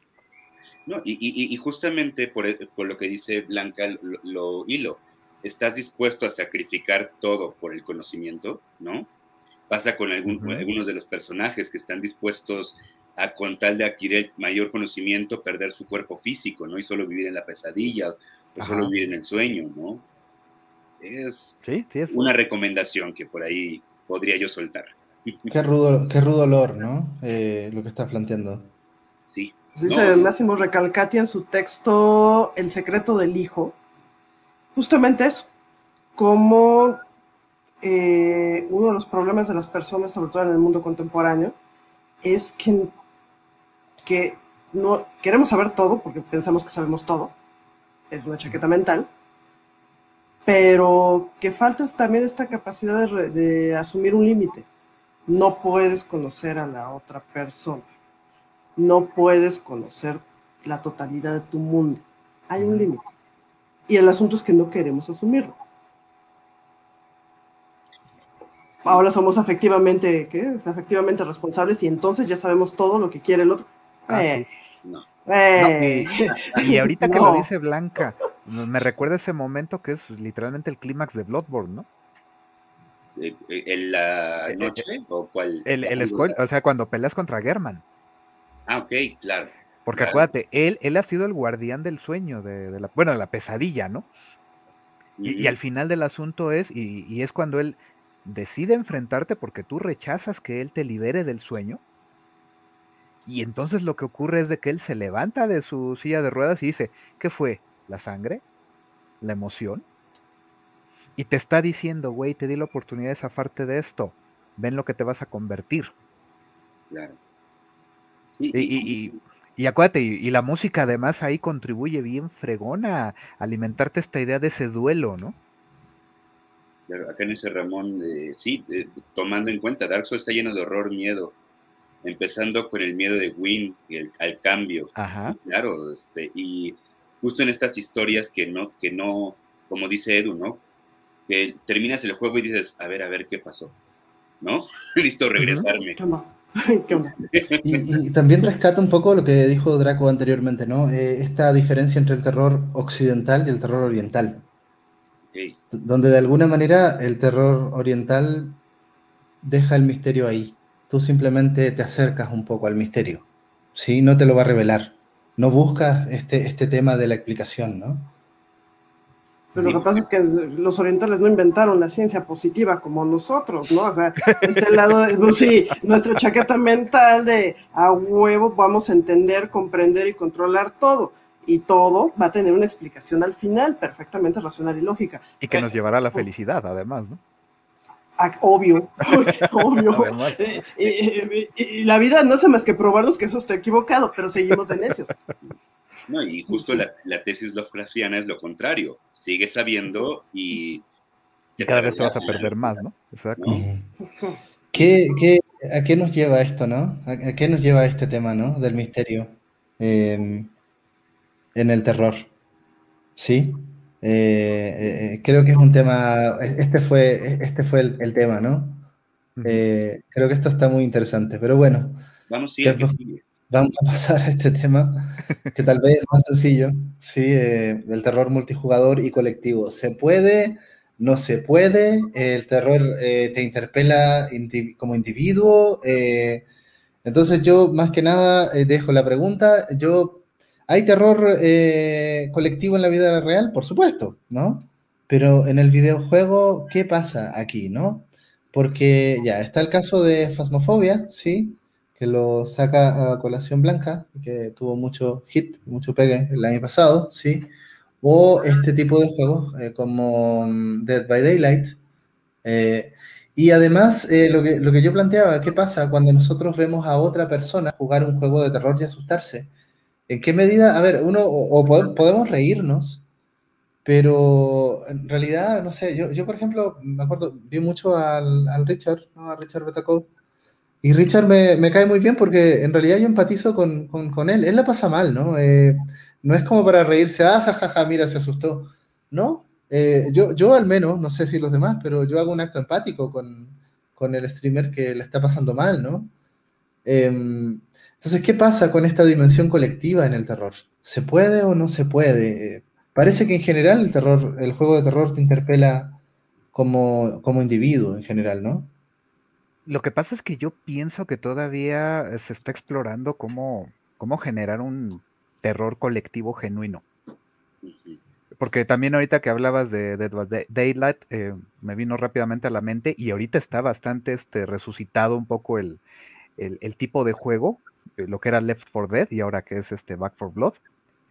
que tienes estos juegos de supervivencia. Ojo, el, asunto es que están enfocados en la supervivencia de un grupo que están enfrentando oleadas de criaturas oscuras, malignas, lo que quieras inventarte en ese sentido. Eh, pero si te fijas, eh, el asunto es de que no te están construyendo realmente sobre algo que convierta en un terror genuino o al menos no parece serlo porque la experiencia se está yendo mucho más hacia lo, hacia lo jugable, ¿no? Se me olvidó poner otro ejemplo, el Dark Pictures Anthologies, ¿no? Eh, en particular, eh, esta posibilidad de jugar con jugadores reales que eh, están a cargo de otros personajes y van a decidir cosas que tal vez tú no quieres, o te pueden matar si quieren matarte simplemente, ¿no?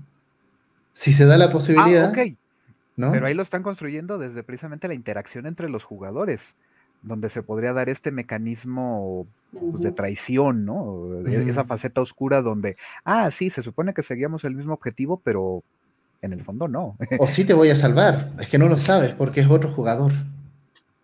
Eso está muy interesante, ¿ah? De hecho, de hecho está genial. Ahora, estaba pensando ese tipo de, dinámica de juego. Eh, sí, sí te puede habilitar una condición de terror multijugador, pero ya lo hemos visto en otros espacios. Piensa en los juegos de rol de, por ejemplo, Colt, una mesa bien mastereada de Colt, y sí se están cagando de miedo la partida. Sí funciona, pero por la interacción entre los, eh, entre los jugadores. Porque si juegas como luego jugaba yo con mis cuates, por ejemplo, Resident Evil Outbreak, y que no falta el que está manqueando, el que ya te disparó 14 veces a ti. Hijo, o sea, parece parodia de los tres chiflados, pero todavía más trágico. O sea. O se vuelve la, la, escena de la persecución en Scooby-Doo, ¿no? Así de simple, ¿no? Creo que los videojuegos pueden hacerlo, pero siempre que permitan que la gente eh, que los, eh, los jugadores puedan interactuar de cierta forma. Creo que eh, Fasmafobia lo permite hasta cierto punto, porque si llega un momento en que ya te acabaste las fotografías de la cámara y ya parece que estamos en campamento y queremos tratar de prender la lumbre y nomás no nos sale, ¿no? O sea, sí. Incluso con ciertas restricciones, hasta Mongos ha logrado ese tipo de, interacción. Sí, sí, sí, sí. ¿Por qué? Porque ahí tienes el asunto. O sea, pero ese es el punto. Te, está construyendo, eh, está creando una mecánica a través de el sentimiento que tienen los jugadores de desconfiar de otros. Claro. No, y que justamente en estos mecanismos sociales podrían estar las, las dos llaves, ¿no? Ahorita lo que, lo que comentaba Blanca sobre la racionalización, dirían otros autores, es una desvinculación moral, ¿no? Ah, a él le pasó esto por esto, entonces a mí no me va a pasar. Y esas desvinculaciones morales o racionalizaciones o hacer el chiste para que disminuya la tensión puede pasar en el multijugador de terror, pero también se puede generar una histeria colectiva, por decirlo en términos más este, de mercado que psicológicos, ¿no? Pero ahí podría ser un problema de diseño simplemente plantear cómo eh, propiciar que se dé más ese escenario. Claro. Fíjense, por ejemplo, que eh, en, el caso de, de, los Dark Pictures Anthologies, eh, ahora recién me estoy dando cuenta de eso. Yo, yo lo jugué porque lo jugué más single player, pero como el juego tiene esta rejugabilidad bien amplia, porque bueno, la primera parte, eso es lo que no me gusta en general, eh, que la primera parte siempre es la misma y se va ramificando. Entonces, eh, eh, más bien es la lata de, la primera parte, ¿no? No sé si les pasa, pero es uno de los pocos juegos que tal vez es mejor jugar con un desconocido que con un amigo. Si se fijan, ¿no? Es genial jugar con amigos cualquier juego multijugador, o sea, siempre suma que el multijugador sea con amigos, conocidos, ¿no? O sea, vamos a jugar Call of Duty eh, en equipos o lo que sea, y si es con amigos, ah, pero es que, ah, nos coordinamos porque hay confianza. Pero en, en Menos Medan o en, Little Hope o en todos estos juegos, eh, es lo contrario. qué bueno, que qué bueno que sea un anónimo. Porque, qué bueno que, claro, qué bueno que yo sea. jugar mi rol y no tienes que ser el jugador. Sí. Súper interesante, ¿eh? creo que vamos a volver a retomar estos juegos, ¿sí? Eh, y, de ahí hablemos de los asimétricos. Ah. Bueno, Dead by Daylight es un asimétrico, eh, lo que intentó hacer Evolve, que no se ha visto como un juego de terror, pero pensemos que también tiene que ver con este rollo de un grupo de personas enfrentando Ahí lo tiene precisamente Alex, ¿no? e incluso Alien Predator High Grounds, ¿no? Predator, eh, el depredador solito. Ah, el de depredador, y pues este, es otra este vez un juego este asimétrico. pero también lo saco. Isolation. Ah, el Isolation ah, está increíble. Sí, pues, ya es. ¿No hablamos de Alien Isolation? Eh, ¿En qué? Ahorita en el procedural podríamos hablar algo de él. Este, Va, perfecto. Lo, dejamos en, la bandeja, espérame. perdón, perdón. Sí, te digo, y entonces ahí es donde de nuevo tienes esa cuestión asimétrica donde en el fondo los jugadores eh, si bien es Freddy Krueger, es Jason, es este eh, el Pyramid Head, ya ven que hay expansiones de, Silent Hill para Dead by Daylight. Y en el caso de los asimétricos, al final, aunque tu enemigo tenga la apariencia de un monstruo, los jugadores en el fondo saben que es otro ser humano. Pero da cosa cuando te persiguen, ¿eh? O sea, porque tú estás en una situación de desigualdad. Eh, o sea, tú en general dices, uff, ya me chingué. O sea. Pero también depende porque este, las mecánicas que te hacen para tratar de mantener la oportunidad de los jugadores puede alterarlo. A lo mejor ahí no es de que, ay, tengo que hacer este elaborado asunto que te llevo en, Dead by Daylight, ¿no? Te llevan a que te van a ofrecer en sacrificio a la cosa esa que te va a absorberle el alma y todo el rollo, y tienes chance de salirte. Si te rescatan otros también, ¿no? Exacto, entonces ahí este y, que ahí también, de nuevo, estás a merced un poquito del asunto de, ¿y me irán a ayudar esta bola de desconocidos? ¿O me irán a ayudar mis cuates incluso? Pero, pero sí funciona Dead by Daylight, ¿no? Sí genera algo, o sea, por algo es un juego tan popular, ¿eh? ¿No? Eso sí, eso sí, digo, yo lo he jugado poco eh, y me ha tocado hacer una experiencia como más en solitario. Mm. ¿Por qué? Pues normalmente no tenemos interacción de diálogos, etcétera, y, y pues la pía que ahí es, sales el que pueda, ¿no? Pero es súper interesante en realidad el chat de voz entre los sobrevivientes ahí, ¿no? Ajá, te digo, pero a lo mejor por eso en mi caso no, no he sentido tanto esa, eh, eh, o he tenido esa experiencia, ¿no? Porque pues, ha sido una, experiencia callada simplemente. Ay, podemos hacer un grupo, ¿no? Deberíamos jugar más en conjunto, compañeros, ¿no? Eh, pero bueno. Pues hay que buscar el tiempo. ¿Te acuerdas que decíamos que no tenías tiempo? Ah, bueno, pues todos. Estamos Todo en pues este. En, este universo cerrado todo es una gestión de recursos, ¿no? ok. Y, oye, pero no, no sé si ya este tema pasamos al que sigue, Edu, o quieres comentar algo más, o quieres que leamos. Bueno, más que nada. dice Ramón que aquí que en el multijugador el terror viene de los mancos en el equipo. Pues sí, en la mayor cantidad de mancos, más posibilidad de morir. Pero eso no es nada más de los juegos de horror, man. También en Call of Duty pasa. Y generalmente se convierte ahí en slasher el juego. Porque está el manco y nomás ves cómo le cae por encima, por atrás el otro y ya lo mata, ¿no? Exacto.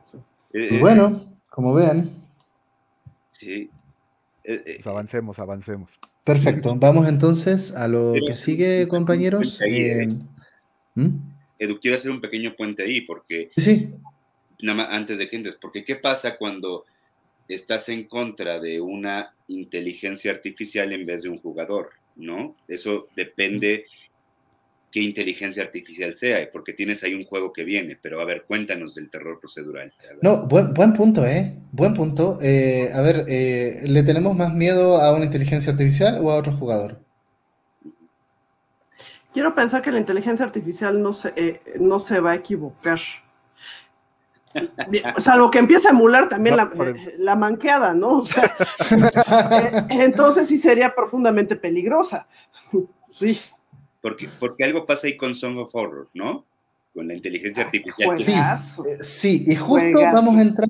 Por eso te decía, con el terror procedural, por eso digo, es a mí, yo de buena, de buena instancia, antes de conocer Song of Horror, ¿no? Que lo estuve checando, te diría, le tengo menos miedo a, un, a, a una inteligencia artificial que a un jugador, pero no tal vez si es esta, ¿no? A ver, cuéntanos, Edu. Esta yo sí creo que es mucho más orgánica, ¿no? Sí.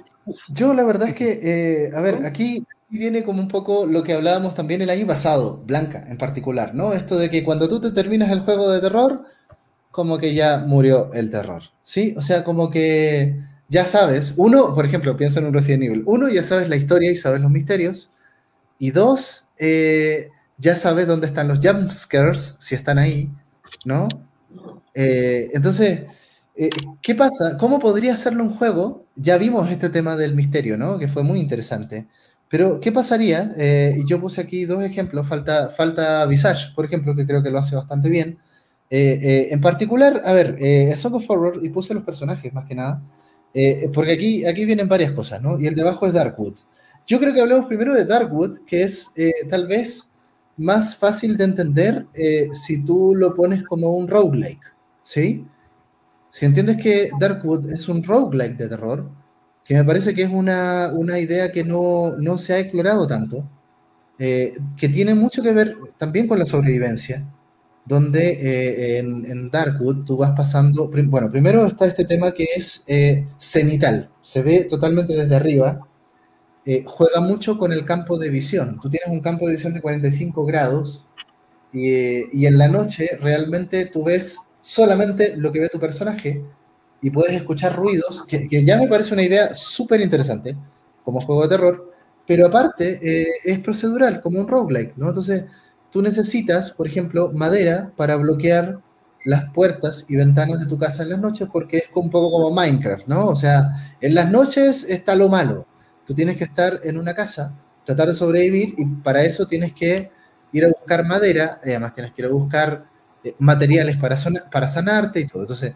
para ir a buscar madera necesitas saber dónde están los bosques, pero en cada partida te distribuye los recursos por cualquier lado. Entonces, el salir de tu casa en el día a explorar, ver qué te encuentras, esperar que no te encuentres un monstruo de día, que también pasa, conseguir los recursos, volver en la noche, cobijarte, eh, eh, creo que justo el hecho de que sea un, juego procedural le da mucha gracia, ¿no?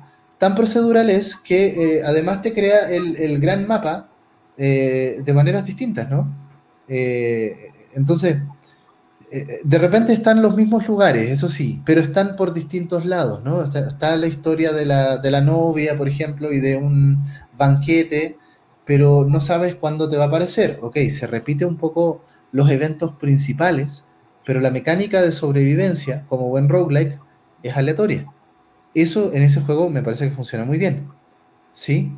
Y por otra parte, bueno, son, eh, a ver, eh, Visage, que debería haberlo puesto aquí, no lo puse, eh, juega un poco... creo, quiero llegar a Song of Horror porque me parece como el más complejo en realidad hasta el momento, ¿no?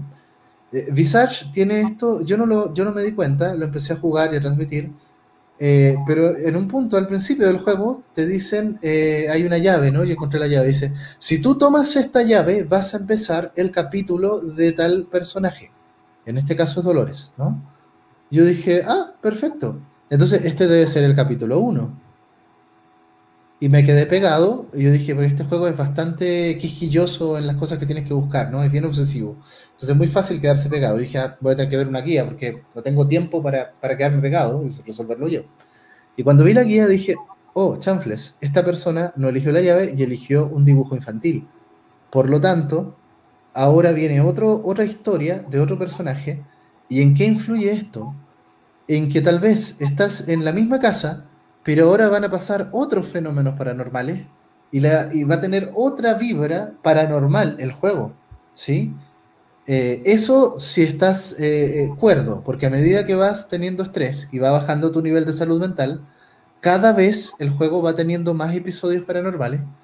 y, una vez yo hice el experimento y claro, es súper es súper interesante lo que pasa, porque digamos que en cada habitación pueden pasar como cinco cosas, ¿no? Y cuando pasa todo ya es un caos de locura muy desesperante el juego, ¿no? Pero ese, esa particular eh, psicosis tiene que ver un poco con cuál capítulo elegiste. Entonces vas como secuenciándolos, ¿no? Eh, y por último, Song of Horror, que, que, lo empecé a jugar recién hoy, porque dije, eh, quiero ponerme al día, a mí me pareció, de buenas a primeras, como, un, como lo que hace Tormented Souls, ¿no? un, ah, mira, es como terror clásico. Pero no. Finalmente me parece que, tiene elementos muy únicos, ¿no? uno es el perspectivismo de los personajes. Eh, a mí me parece básicamente el Fire Emblem del terror. ¿sí? Eh, eh, tus personajes primero te dan el perfil, te dan un poco la habilidad especial que tienen, qué tipo de iluminación usan y cuáles son sus atributos, ¿no? pero además está el background del personaje. O sea, yo jugué el capítulo 1, lo estoy jugando con la electricista. Y resulta que la electricista era peruana, ¿no? y yo dije, a ver, a ver, espérame. A ver si, porque tú juegas con Daniel en el prólogo, ¿no? El, típico personaje del prólogo, y, dice cosas como, como eh, esto mola, pero, pero cuando juegas con eh, la, la electricista peruana, dice, la pucha, esto no resultó, o, qué bacán esto. No, y yo dije, no me jodas, en serio que hay una inclusión cultural lingüística. Yo no sé si los peruanos en realidad dicen que bacán, lo decimos nosotros los chilenos, pero se agradece el intento, ¿sabes? Entonces, eh, y, no solo eso, sino que tienen percepciones particulares de, las cosas, eh, son los mismos escenarios, pero cada cual lo conecta de distinta manera con su historia y, además tiene distintas percepciones, ¿no? Eh, la, peruana cuando ve las cabezas de alce del trofeo de casa dice, es, es, como muy tonto que las personas maten animales que no sean para comerlo, ¿no? Eh, entonces tú te vas encariñando con tus personajes y duele mucho cuando te los matan. Por eso digo que es como un Fire Emblem, ¿no? Eh, y además que el juego, bueno, tiene esta mecánica de que eh, si tu personaje muere te van dejando cosas y se va haciendo muy, muy única la partida en ese sentido, ¿no? Así que bueno, eso. ¿Qué les parece la posibilidad de la proceduralidad en, el, terror? Pues Creo que funciona muy bien. Bueno, vas, y es una alternativa para precisamente mantener el factor incertidumbre. ¿Por qué? Porque obviamente, eh, incluso pensaría ahí que podríamos encontrar como dos grandes corrientes de, introducción de incertidumbre en los juegos. Uno tiene que ver con el, ambiente, los escenarios, como bien lo señalabas con el, primer caso que, nos decías, ¿no? Es un juego donde ya en Darkwood están creados los lugares y, tienes que acabarlos utilizando todos. ¿Por qué? Porque al final el juego debe contar su, historia. Y esa historia de alguna manera tiene que darse. Entonces, obliga a eh, pensar, me, viene a la mente este juego de mesa de este, Traición en la Casa de la Colina, con sus limitantes y todo lo que puedan decirse, pero también es un juego de, de mesa de construcción procedural, ¿no? Pero ¿qué construyes proceduralmente la mansión? En el caso de Song of mm. Horror, ahí coincido con Edu. Creo que también abona a la construcción genuina de distintas perspectivas. O sea, si fuéramos, si estuviéramos en una novela, el autor sí, sí habría podido armar cinco o seis voces diferentes. Y es que eso normalmente no se logra. Eh, bueno, en literatura sí, pero en los juegos no. O sea, sigue siendo el mismo cascarón con diferentes features, pero no estamos viendo un punto de vista diferente. Y el caso es que en, en Song of Horror sí se logra eso. O sea, el, factor procedural permite que eh, la creación de distintas, no solamente distintas perspectivas, distintas voces, estás diseñando sobre, lo, sobre el mismo conflicto donde están, sobre el mismo lugar donde están, pero que ahora es diferente, experiencias diferentes también. ¿Hay qué tanta apertura tiene con los finales? Todavía voy en el capítulo 1 empezando, así que ahí, lo, veremos. sí están predeterminados. Bueno, o sea, sí. No son. No son cuarenta y tantos como en Detroit Become Human, ¿verdad? pero son acordes a lo que está construyendo cada perspectiva. Ah, ok, o sea, tienen, tienen, su coherencia, digámoslo de esa manera. Sí, sí, o sea, es que a pesar de que tenga, lo que pasa es que creo que eso es ya no propio de lo procedural, sino propio de este título, del caso de Song of Horror. Eh, el juego es consistente. o sea, sí está, bien diseñado y está bien escrito. Yo, creo que es eso, ¿eh? ¿eh? Eh, Es un tema, literariamente, está muy bueno. Y además es un juego que va sobre la literatura. O sea, los niveles de dificultad, ¿sí? No sé si vieron eso. O sea, el, nivel de dificultad estándar es Edgar Allan Poe. Eh, más, más, bajo te ponen otros escritores menores y el mayor es H.P. Lovecraft. ¿No? Eh, eh, entonces, además... El más sencillo es Pablo Coelho. que sí da horror, sí da horror, ¿eh?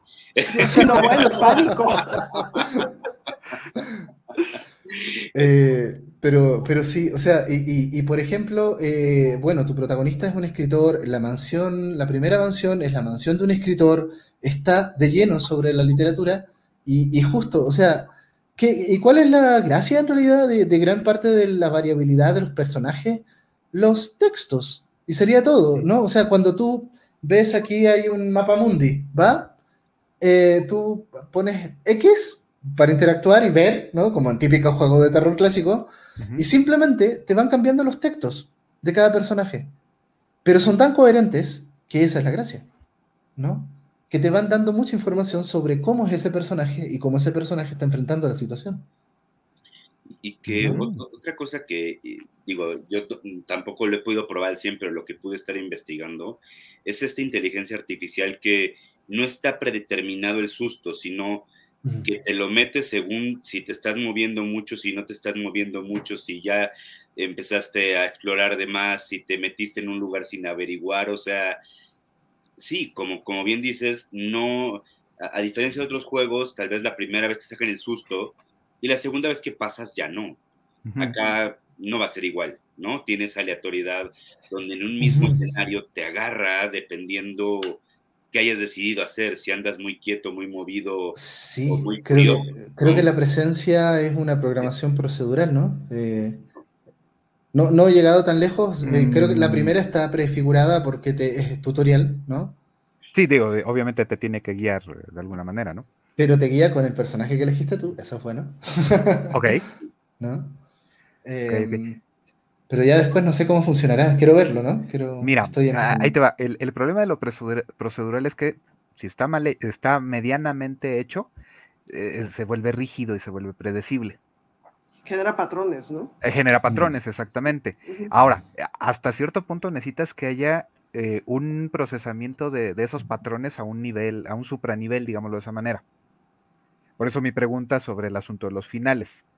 Porque en este caso el juego aparentemente tendría que encajar eh, las formas en que se van desarrollando las acciones de los jugadores en un número limitado de opciones. Claro. Entonces, ¿qué ocurre ahí? Pues, normalmente lo que se calcula es este el número de iteraciones posibles de personajes.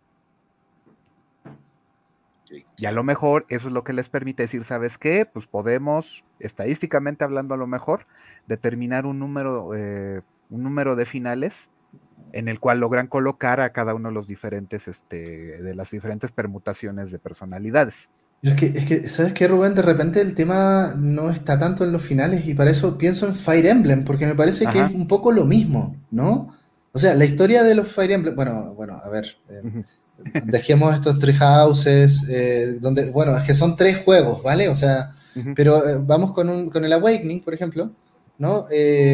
son es una historia y es la historia del protagonista y se acabó. Pero todos los personajes secundarios son la gracia, ¿no? Y el hecho de que con, con, quién te vas a vincular y a quién muere, ahí está toda la gracia. Aunque en realidad la historia principal es lineal, ¿no?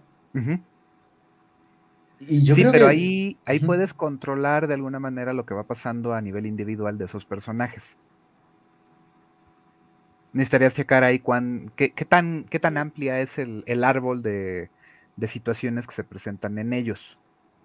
Ahora, lo, que yo... Eh, Tenemos este, que jugarlo varias veces. Exacto, lo que necesitarías explorar este, cuántas posibilidades tiene narrativamente cada eh, personaje. Yo lo que, lo, que, estaba revisando es que más que la variabilidad de finales, que seguro algo de tener, porque tanto personaje, es dependiendo si te carga el payaso o no, o sea, si te, te, avienta la, este, la, presencia, ¿no? Y, además es insta-kill, ¿ah?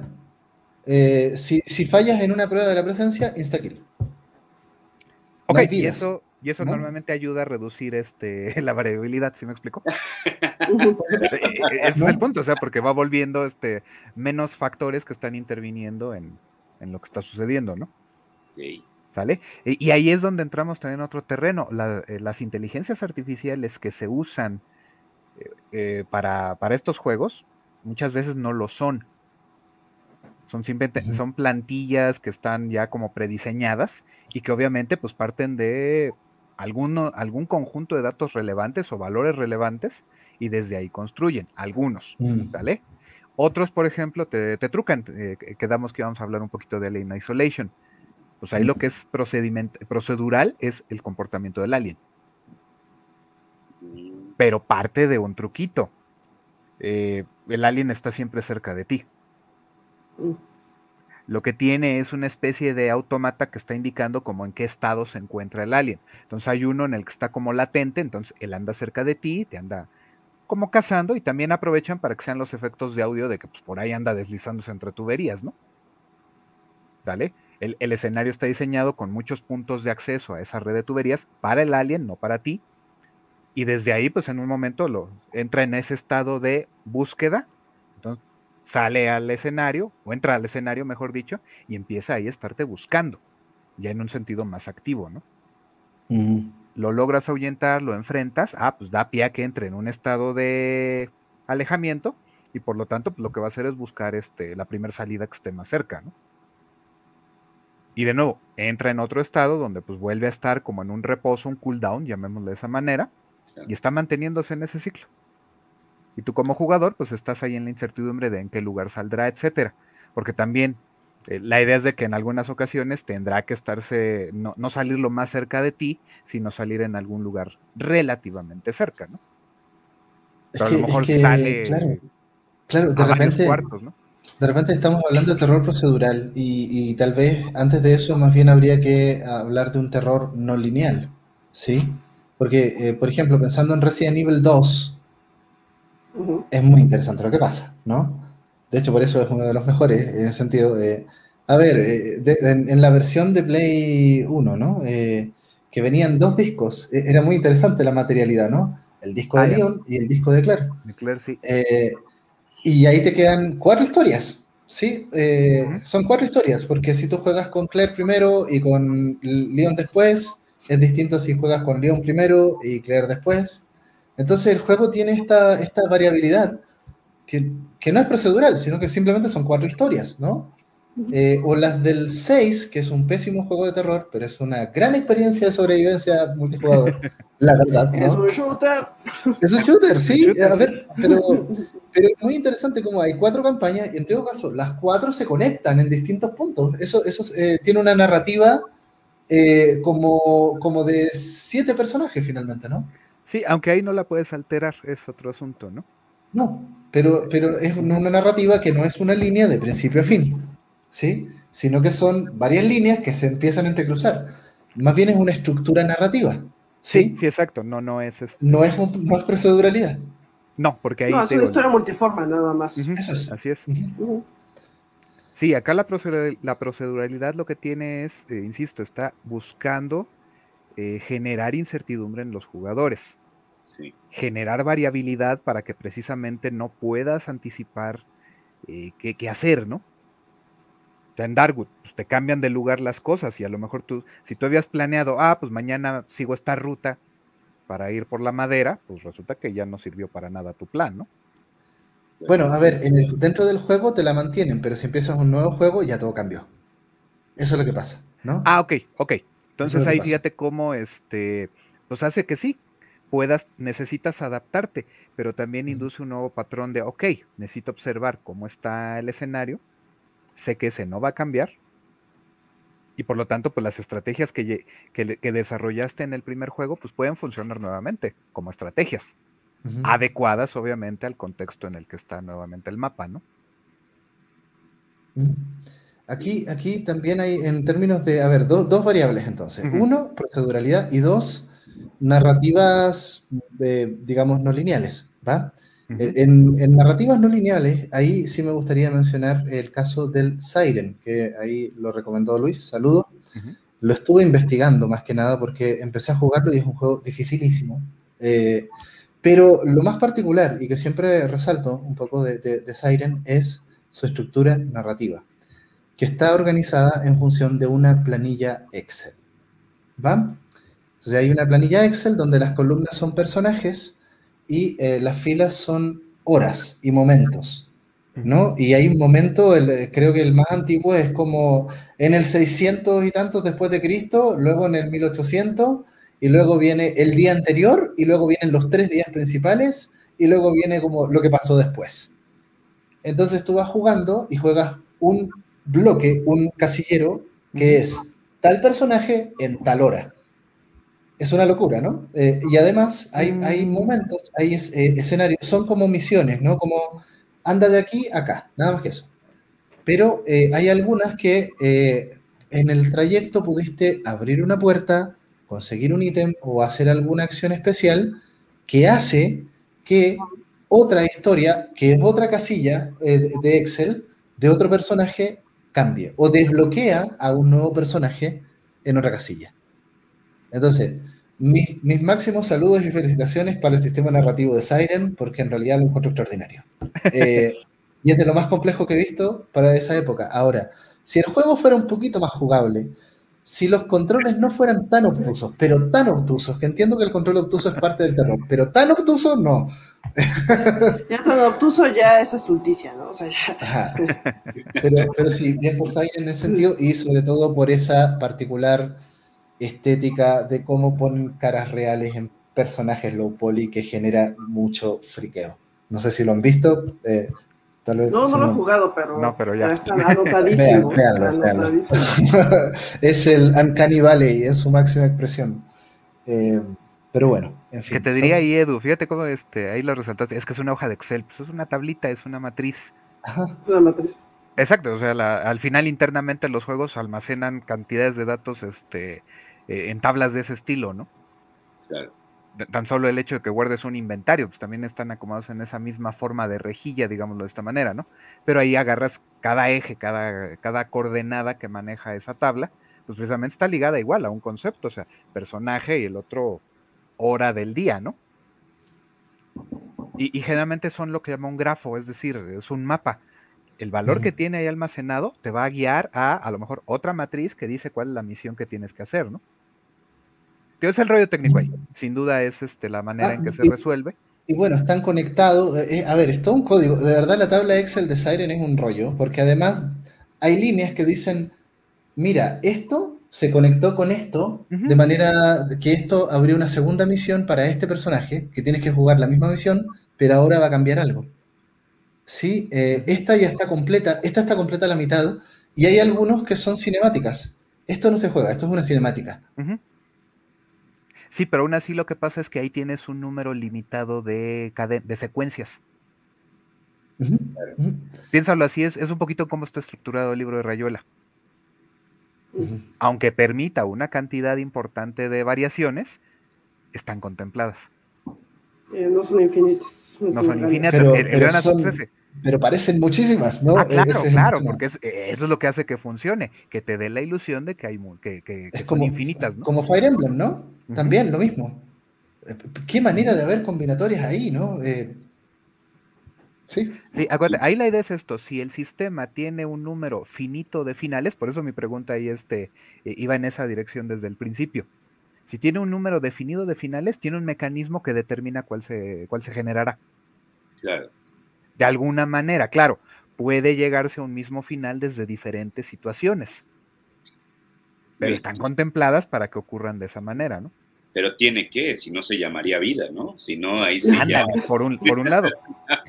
Y, y por el otro, sabemos que en muchas ocasiones las situaciones de la vida, pues precisamente quedan a nivel de finales abiertos, Claro. porque es el único recurso que te queda. Hay juegos como, no sé, Tarkov o, o estos DayZ, donde ahí empiezan a ocurrir situaciones con otros seres humanos que son particulares. Ujú. Y ahí sí hay infinitas posibilidades. Ah, claro, pero porque también ahí tiene que quedar abierto, pero sujeto a la interpretación de los jugadores, ¿no? De los participantes. Bueno, en fin. Falta un eh, tema. Vámonos con el último, porque estamos ok, rayando las dos horas y venga. estamos dando descanso también. Ok, compañeros. Sí, eh, perdón por los comentarios ahí que no pudimos revisar, pero sí, ya estamos con un tema de tiempo. A ver, el último es como el bonus track y aquí es donde viene todo lo raro, digamos, que no, que no podemos meter en ningún otro lado, sí, que tiene que ver con lo extraño en el videojuego y tal vez las cosas terroríficas que ocurren en la industria.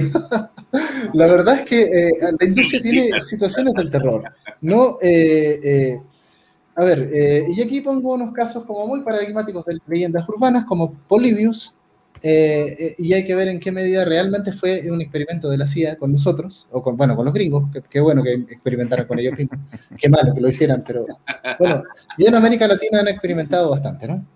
Eh, Yumeniki, este juego que ha generado también... Saludos al. FBI. Sí, sí, saludos, saludos. Y eh, Lisa the Painful, eh, que es este juego que juega mucho también con este tema como muy sádico ante el jugador. ¿Qué pasa con el sadismo hacia el jugador en el, en el videojuego? ¿no? Eh, eh, eh, ¿En qué medida Dark Souls genera sadismo? ¿no? Eh, pero este es un sadismo psicológico, más que nada, ¿no? A ver, es como aquí te asaltan y que dice, a ver, ¿entregas todos tus bienes o, o matamos a tu amigo? ¿No?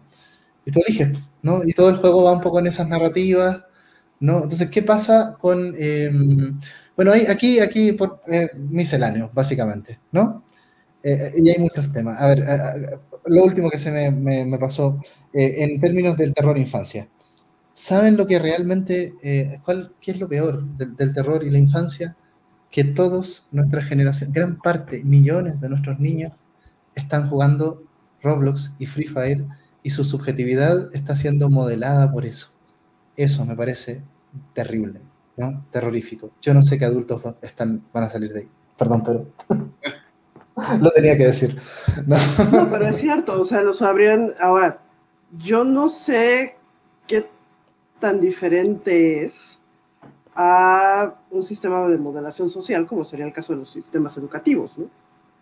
O sea, por lo menos en el caso de los sistemas educativos, al chamaco no le gusta ir a la escuela, no le gusta esa tarea, ¿no? Por lo menos. Eh, el caso de Roblox o Free Fire, pues sí, el caso es que los están adiestrando para seguir ciertos patrones. Vaya, sí veo más que un atentado contra la subjetividad, un- una hiperestandarización de patrones para, para interpretar la realidad.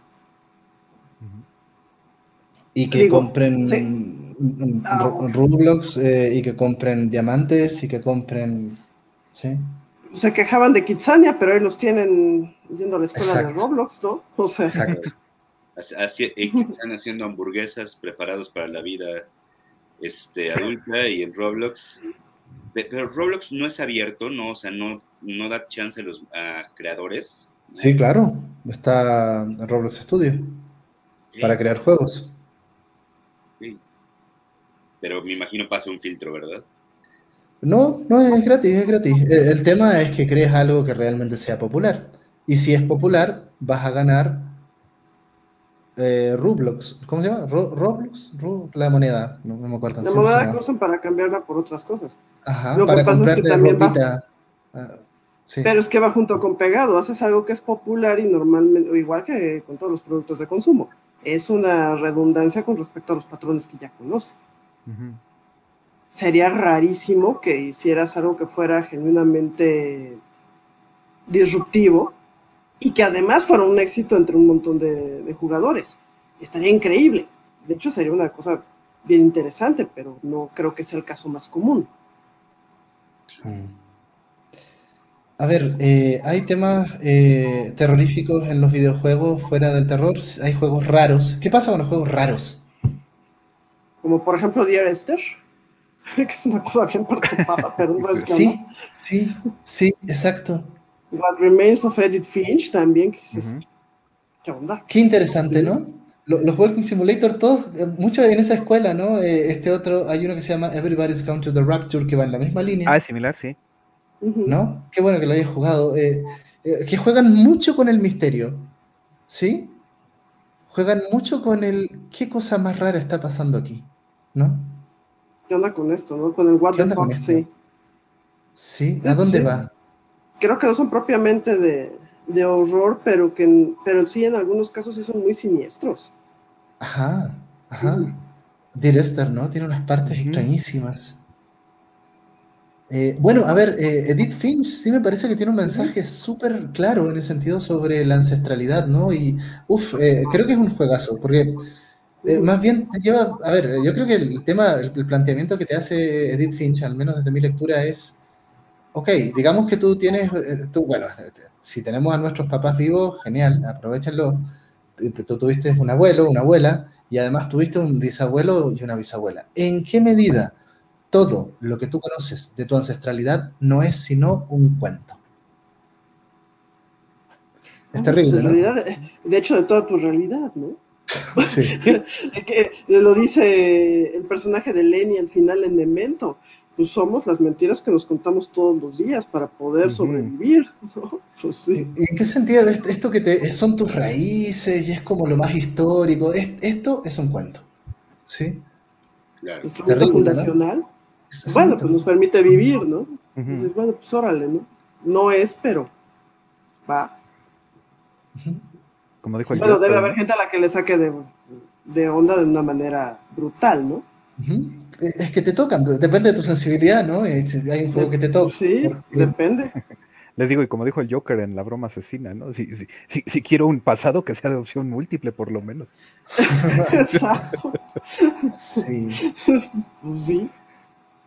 Sí, a ver, eh, eh, ¿Qué pasa, por ejemplo, ¿no? con el lado eh, perverso de los juegos? ¿no? Y estoy pensando, por ejemplo, justo en fenómenos como los juegos móviles contemporáneos. ¿no? Eh, ¿Qué pasa con esta, este tema de esta particular adicción de muchos niños a... Mm, adicción entre comillas, ¿no? Es un tema que ha salido ya tantas veces. Entonces, eh, claro, claro, eh, pero ¿qué pasa con este engagement? Creo que esa es la palabra, ¿no? Eh, pero es un engagement a repetir un ciclo de hacer más y más y más de lo mismo, ¿sí? Como por ejemplo el farmeo en los MMORPG, ¿sí? Y en este caso tiene que ver con conseguir este dinero que los niños en la vida real no pueden conseguir, ¿no? Pero que en este juego, ah, mira todo el dinero que puedo tener, ¿sí? Eh, y esto me, motiva a, darle más tiempo y a, meterme después a la economía real con este juego. Porque en el caso de Roblox, llega un punto donde si tú ya tienes mucho dinero, eres muy popular, ahora sí puedes transformar dinero interno a dinero real. Y ahora sí que puedo ganar dinero, ¿no? que pueda gastar en otras cosas. que también creo que ahí ves, sobre todo en, eh, bueno, he visto, bueno, más, no, son casos clínicos, pues, bueno, la clínica propiamente, pero sí una condición donde si culturalmente ponemos el dinero como la cosa que permite absolutamente todo, si quieres ir al espacio incluso, eh, no me extraña que pues, se repitan los discursos hacia dentro de las familias, ¿no?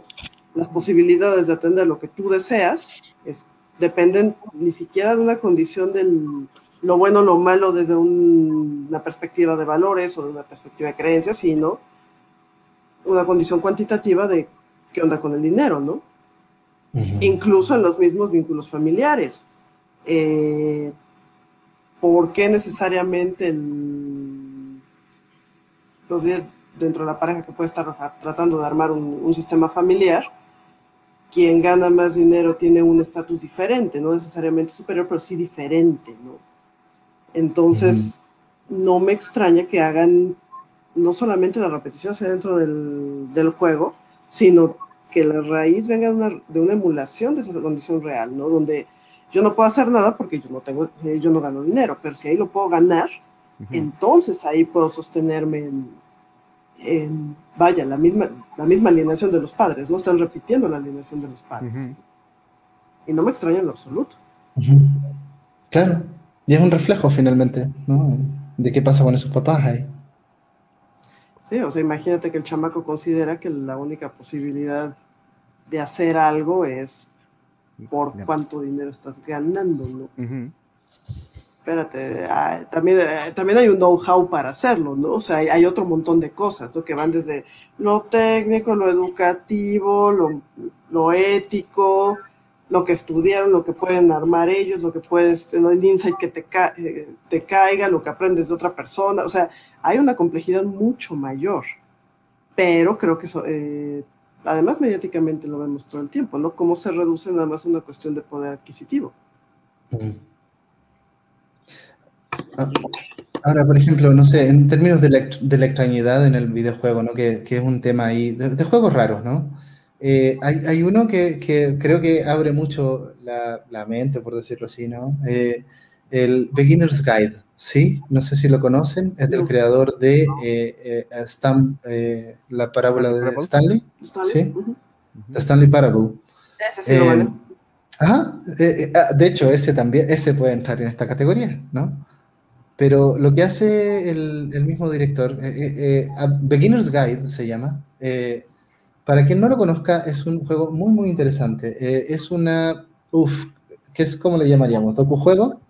Es un, a ver, eh, es muy extraño. Eh, es un juego testimonial, es un juego testimonial, eso es.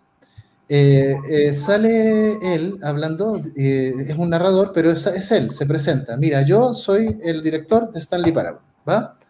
Y yo tengo un amigo, ¿no? Conocí un... Yo, con esto, esto que estoy haciendo acá, esto que ustedes están jugando, ¿sí? que es un mapa. Eh, eh, eh, esto lo hace un amigo que, que se llama Coda, su nombre, digamos, su nick es Coda. Entonces, yo simplemente lo único que quiero hacer es hacerle un tributo a las cosas que ha hecho este hombre, este desarrollador, ¿no? Y, y empieza a seguir un poco la historia de este personaje a través de los juegos que él crea. Entonces, son juegos que nunca han sido publicados y que quedan en esta esfera de lo que se comparten algunos desarrolladores, ¿no? Entonces empieza a, crear muchos juegos que son experiencias muy extrañas, en primera persona, eh, con mapas raros eh, que, tienen algún sentido. Y son, eh, de hecho, te lo explica en algún momento, ¿no? Él dice, mira, él crea juegos injugables, ¿sí? Este es un juego que, realmente no tiene final. y el final simbólico que le pone es, mira, si tú llegas a un lugar donde hay un farol, ¿sí?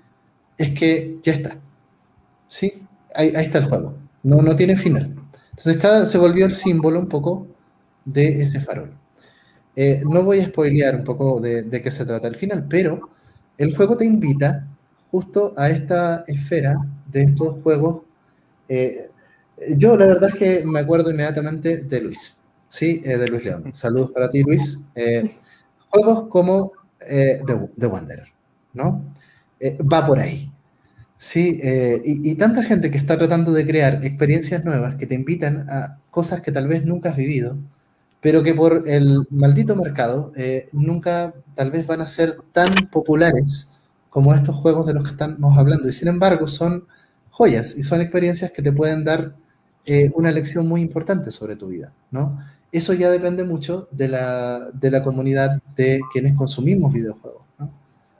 Y por eso yo veo el apocalipsis eh, Roblox, ¿no? Eh, con, con, las nuevas generaciones y por, cómo me gustaría que estas nuevas generaciones pudieran jugar algo como, como un Dragon Quest, ¿no? Que al, al menos te enseña algo, eh, como un Nino Kuni, estos juegos japoneses que jugamos nosotros, ¿no? Que es cierto que nos formaron como generación, en general, ¿no?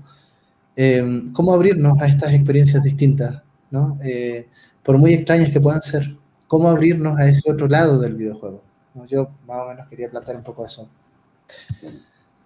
Pues de la misma forma que lo hacemos para el cine y demás, digo que muchos de nuestros chamacos ahí en las aulas pues nacieron y lo único que han visto es Marvel, ¿no? O sea, creo que, por ejemplo, ahí tenemos una oportunidad, no por Marvel, sino por la cuestión de ser profes. ¿Cómo les puedes ampliar el panorama? Miren, existen más cosas. O sea, eh, ampliar el menú. Y creo que el sistema educativo puede hacerlo. Independientemente de los accesos que hayan tenido. Y que ya por lo menos puedan tener, si no 8000 opciones, por lo menos otras dos que no sean la que conocían, ¿no? Entonces, exacto. eso ya es un, pasito adelante. Sí, a mí me recuerda... Idea, Nuestra idea es contribuir a eso, ¿eh? Estamos aquí, yo ah, eso creo que eh, eh, es un poco nuestra misión. Sí, Edu, mira, eh, por ejemplo, eso, algún estudiante me preguntó una vez, ¿no? Este, creo que lo conociste, Blanca, Oscar, chico delgadito, que se fue medio rápido, pero que era, era bastante capaz. Claro que sí.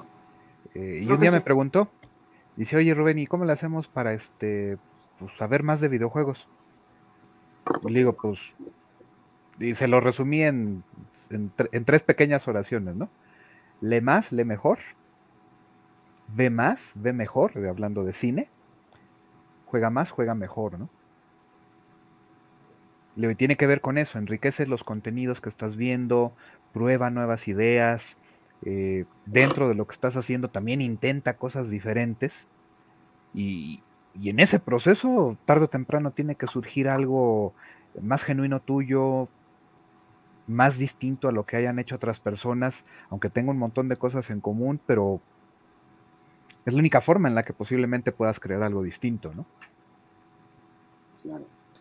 Pues creo que, que sí, que justamente eh, el terror está en la estandarización, ¿no? En ser como de The Wall, este, todos, todos iguales, todos este, eh, cyborgs ahí, ¿no? Y sin aleatoriedad. Y pues bueno, no, no sé, creo que como bien dice Edu, por lo menos este espacio a mí me queda bien claro. Salgo yo con un montón de recomendaciones, de ganas de probar nuevas, nuevos títulos, algunos triple A, algunos indies, ¿no? Y que tal vez ahí descubrimos algo interesante, ¿no? Yo, insisto en mi recomendación, está parte de oferta ahorita, échense el Blasphemous. Eh, creo que aparte, en referencia, eh, eh, es un terror muy para nosotros los católicos o que nacimos en una situación católica, ¿no? Está muy adecuado a eso. Tal vez, como dicen, el terror japonés está bueno, este, pero pues no es culturalmente relevante a menos que seamos muy otakus, ¿no? Por ahí. Pero este sí, de repente ver cosas que dices, ay, esto como que me recuerda cuando mi abuelita me llevaba a misa. ahí se lo recomiendo mucho, ¿no? No sé cómo andamos de tiempo, si vamos cerrando alguna recomendación y comentario final para no extendernos tanto. Yo, a los chamacos les recomiendo leer también, o sea, leer y ver un chinguero de cine, series, pero que no sean nada más de Netflix. O sea, ya hubiéramos querido nosotros a finales de los 90 tener el nivel de acceso que existe ahorita a N cantidad de madres. Entonces, híjole, o sea, que es que no está en Netflix, hay otro montón de sistemas de streaming. O sea, vaya, creo que puedes ver cosas que no necesariamente estén donde todo el mundo está viendo todo, ¿no? Y creo que incluso como diseñadores lo necesitan. Si lees lo que todo el mundo lee, si ves lo que, ves lo que todo el mundo ve y lo que escuchas lo que todo el mundo escucha, vas a terminar haciendo lo que todo el mundo hace. O sea, y, vas a crear lo que ya todo el mundo conoce para acabarla de molar, ¿no? El, el, agua tibia y el hilo negro, pues sí. Eh, qué terrible llegar a, una revisión realista y masiva de terrorífica, digamos, ¿no? De lo que está pasando en general con nuestro medio. ¿No? Eh, es un poco lo que pasó, lo que estábamos hablando cuando se resuelve el misterio, ¿no? Y llegamos a la realidad y, a lo terrorífico que encontramos en la propia realidad, ¿no? Claro. Sí. Lo de WhatsApp, pero pues piensa en las producciones contemporáneas de juegos mexicanos que ya empiezan a ver un montón de, desarrollo sobre juegos de horror. Por un lado, ay, qué chido, ya puedo trabajar con juegos nacionales. Uy, qué mal, porque también es un síntoma de la angustia que está experimentando nuestra sociedad civil, ¿no? A mí me gustaría un poco cerrar con este tema de que el, el iceberg del videojuego, ¿no? O sea, lo que tú puedes ver, eh, los AAA son la punta del iceberg, ¿no? Eh, los indies exitosos, estás metiéndote un poco más adentro, eh, las joyas ocultas, ¿no? Un poco más y ya abajo, eh, justo por eso eh, sí recomendaría mucho Beginner's Guide, ¿no? Se juega muy fácil, es una experiencia, casi no tiene dificultad, pero te abre un poco, decir, oye, mira, mira todo lo que se está produciendo, mira todos los juegos, por ejemplo, recomendar a Alpha Beta Gamer, por ejemplo, que es un, es, una, es un canal de alguien que juega este tipo de juegos, ¿no? y que los promueve. Eh, y muchos de estos incluso son juegos gratuitos que están ahí y te dan ideas muy interesantes, ¿no? Em, abrirnos ¿no? a esa diversidad y, y, abrirse a lo extraño también. Eh, no, no, no, buscar siempre lo mismo. Sí, sin duda. Es, es eso que hemos estado diciendo, ¿no? Y la revelación al final terrorífica, como lo hemos estado platicando, pero que de todos modos, eh, como en muchas historias también de terror, ¿no? Generalmente acaban con un amanecer. Claro. Entonces. Eh, pero el mal sigue ahí, como en la, en claro, claro. de Texas, ¿no? Amaneció y ahí está. Pero por lo menos es otro día, ¿no? otro, día para sobrevivir. Como, claro. como, Carrión, ¿alguien jugó Carrión?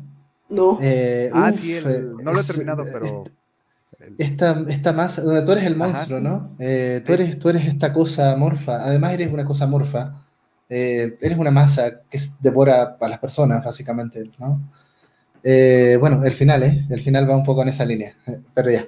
Pero es la idea al final también, ¿no? Es cortito, es cortito y es una experiencia interesante, ¿no? Chequenlo por ahí. Pero en general ese también es uno de los elementos del terror, ¿no? Cierra, como bien dice Blanca, tal vez el monstruo está ahí a un lado tuyo, ¿no? Pero tienes la. Eh, eh, marca la, ciclicidad de las cosas, ¿no? Al final, un ciclo se, comenta, eh, se ha terminado, comienza otro, y, en efecto, el asunto importante es que representa una oportunidad, ¿no? Sí, y creo que algo importante, tal vez no lo tocamos acá tanto, pero de enfrentar ese miedo es que sí nos da esta sensación de crecimiento. Quién sabe si la hayamos tenido o no, pero por lo menos nos las da, ¿no? De logro, de trascendencia, de superar, ¿no? Eh, acá eh, los que tenemos clínica sabemos que la única superación de las fobias es el enfrentamiento de ellas, ¿no? Entonces, pues bueno, pues tal vez ahí el videojuego nos permite enfrentar estos terrores que, como ya vimos, eso sí que sí. Eso sí que sí. Que no, solo se nutren de la fantasía, sino de la vida real. ¿Qué, buen medio es el juego de terror para poder enfrentar las cosas que tal vez sin este medio no podríamos enfrentar. Y que, dato curioso, se ha usado con éxito para enfrentar fobias específicas, ¿no? Fobias sociales no tanto, pero específicas sí, así, miedo a las arañas, miedo a las serpientes, la realidad virtual ha sido... La realidad virtual. una buena herramienta que nos ha ayudado en, eso, en esa condición. Entonces, pues tal vez nos volvamos más fuertes y más conocedores, aunque nos lleve a la locura después de probar este, varios libros, varias películas, varios textos y por favor también pues varios juegos. No nos quedemos, este, ustedes disculpen el comentario clasista, bueno, no, no sé cómo elitista, pero no seamos FIFAs, no seamos Roblox, probemos más cosas, ¿no? Está que está bien, pero quedémonos, creo que el mensaje, una gran gama, nada más hablando de terror, acá se promocionaron muchísimos juegos que valen muchísimo la pena. ¿No? Bueno, pues nos despedimos entonces. Gracias, eh, Edu. Gracias, Blanca. Gracias, Rubén. Un gustazo tenerlo Al siempre. contrario. Bien agradable. Nada más No, nos muchas gracias, chicos. dos horas veinte, pero también, como dicen, hoy ya no carecemos tanto de la economía, pero sí del tiempo. Así que cuídense mucho y Mm. tengan muy buena noche. Gracias a todos, compañeros. Espero seguir ahí en contacto con todos ustedes y seguir participando en este tipo de eventos, ¿no? La idea es aprender entre todos y hacernos crecer en este mundo tan diverso que es el videojuego, ¿no? Gracias por todo. Gracias, a la gente que estuvo ahí también apoyándonos y comentando. Así ¿eh? es. Un saludo, por favor, divulguennos ahí si les interesa lo que estamos haciendo, ¿no? Abrazo a todos. Bye bye.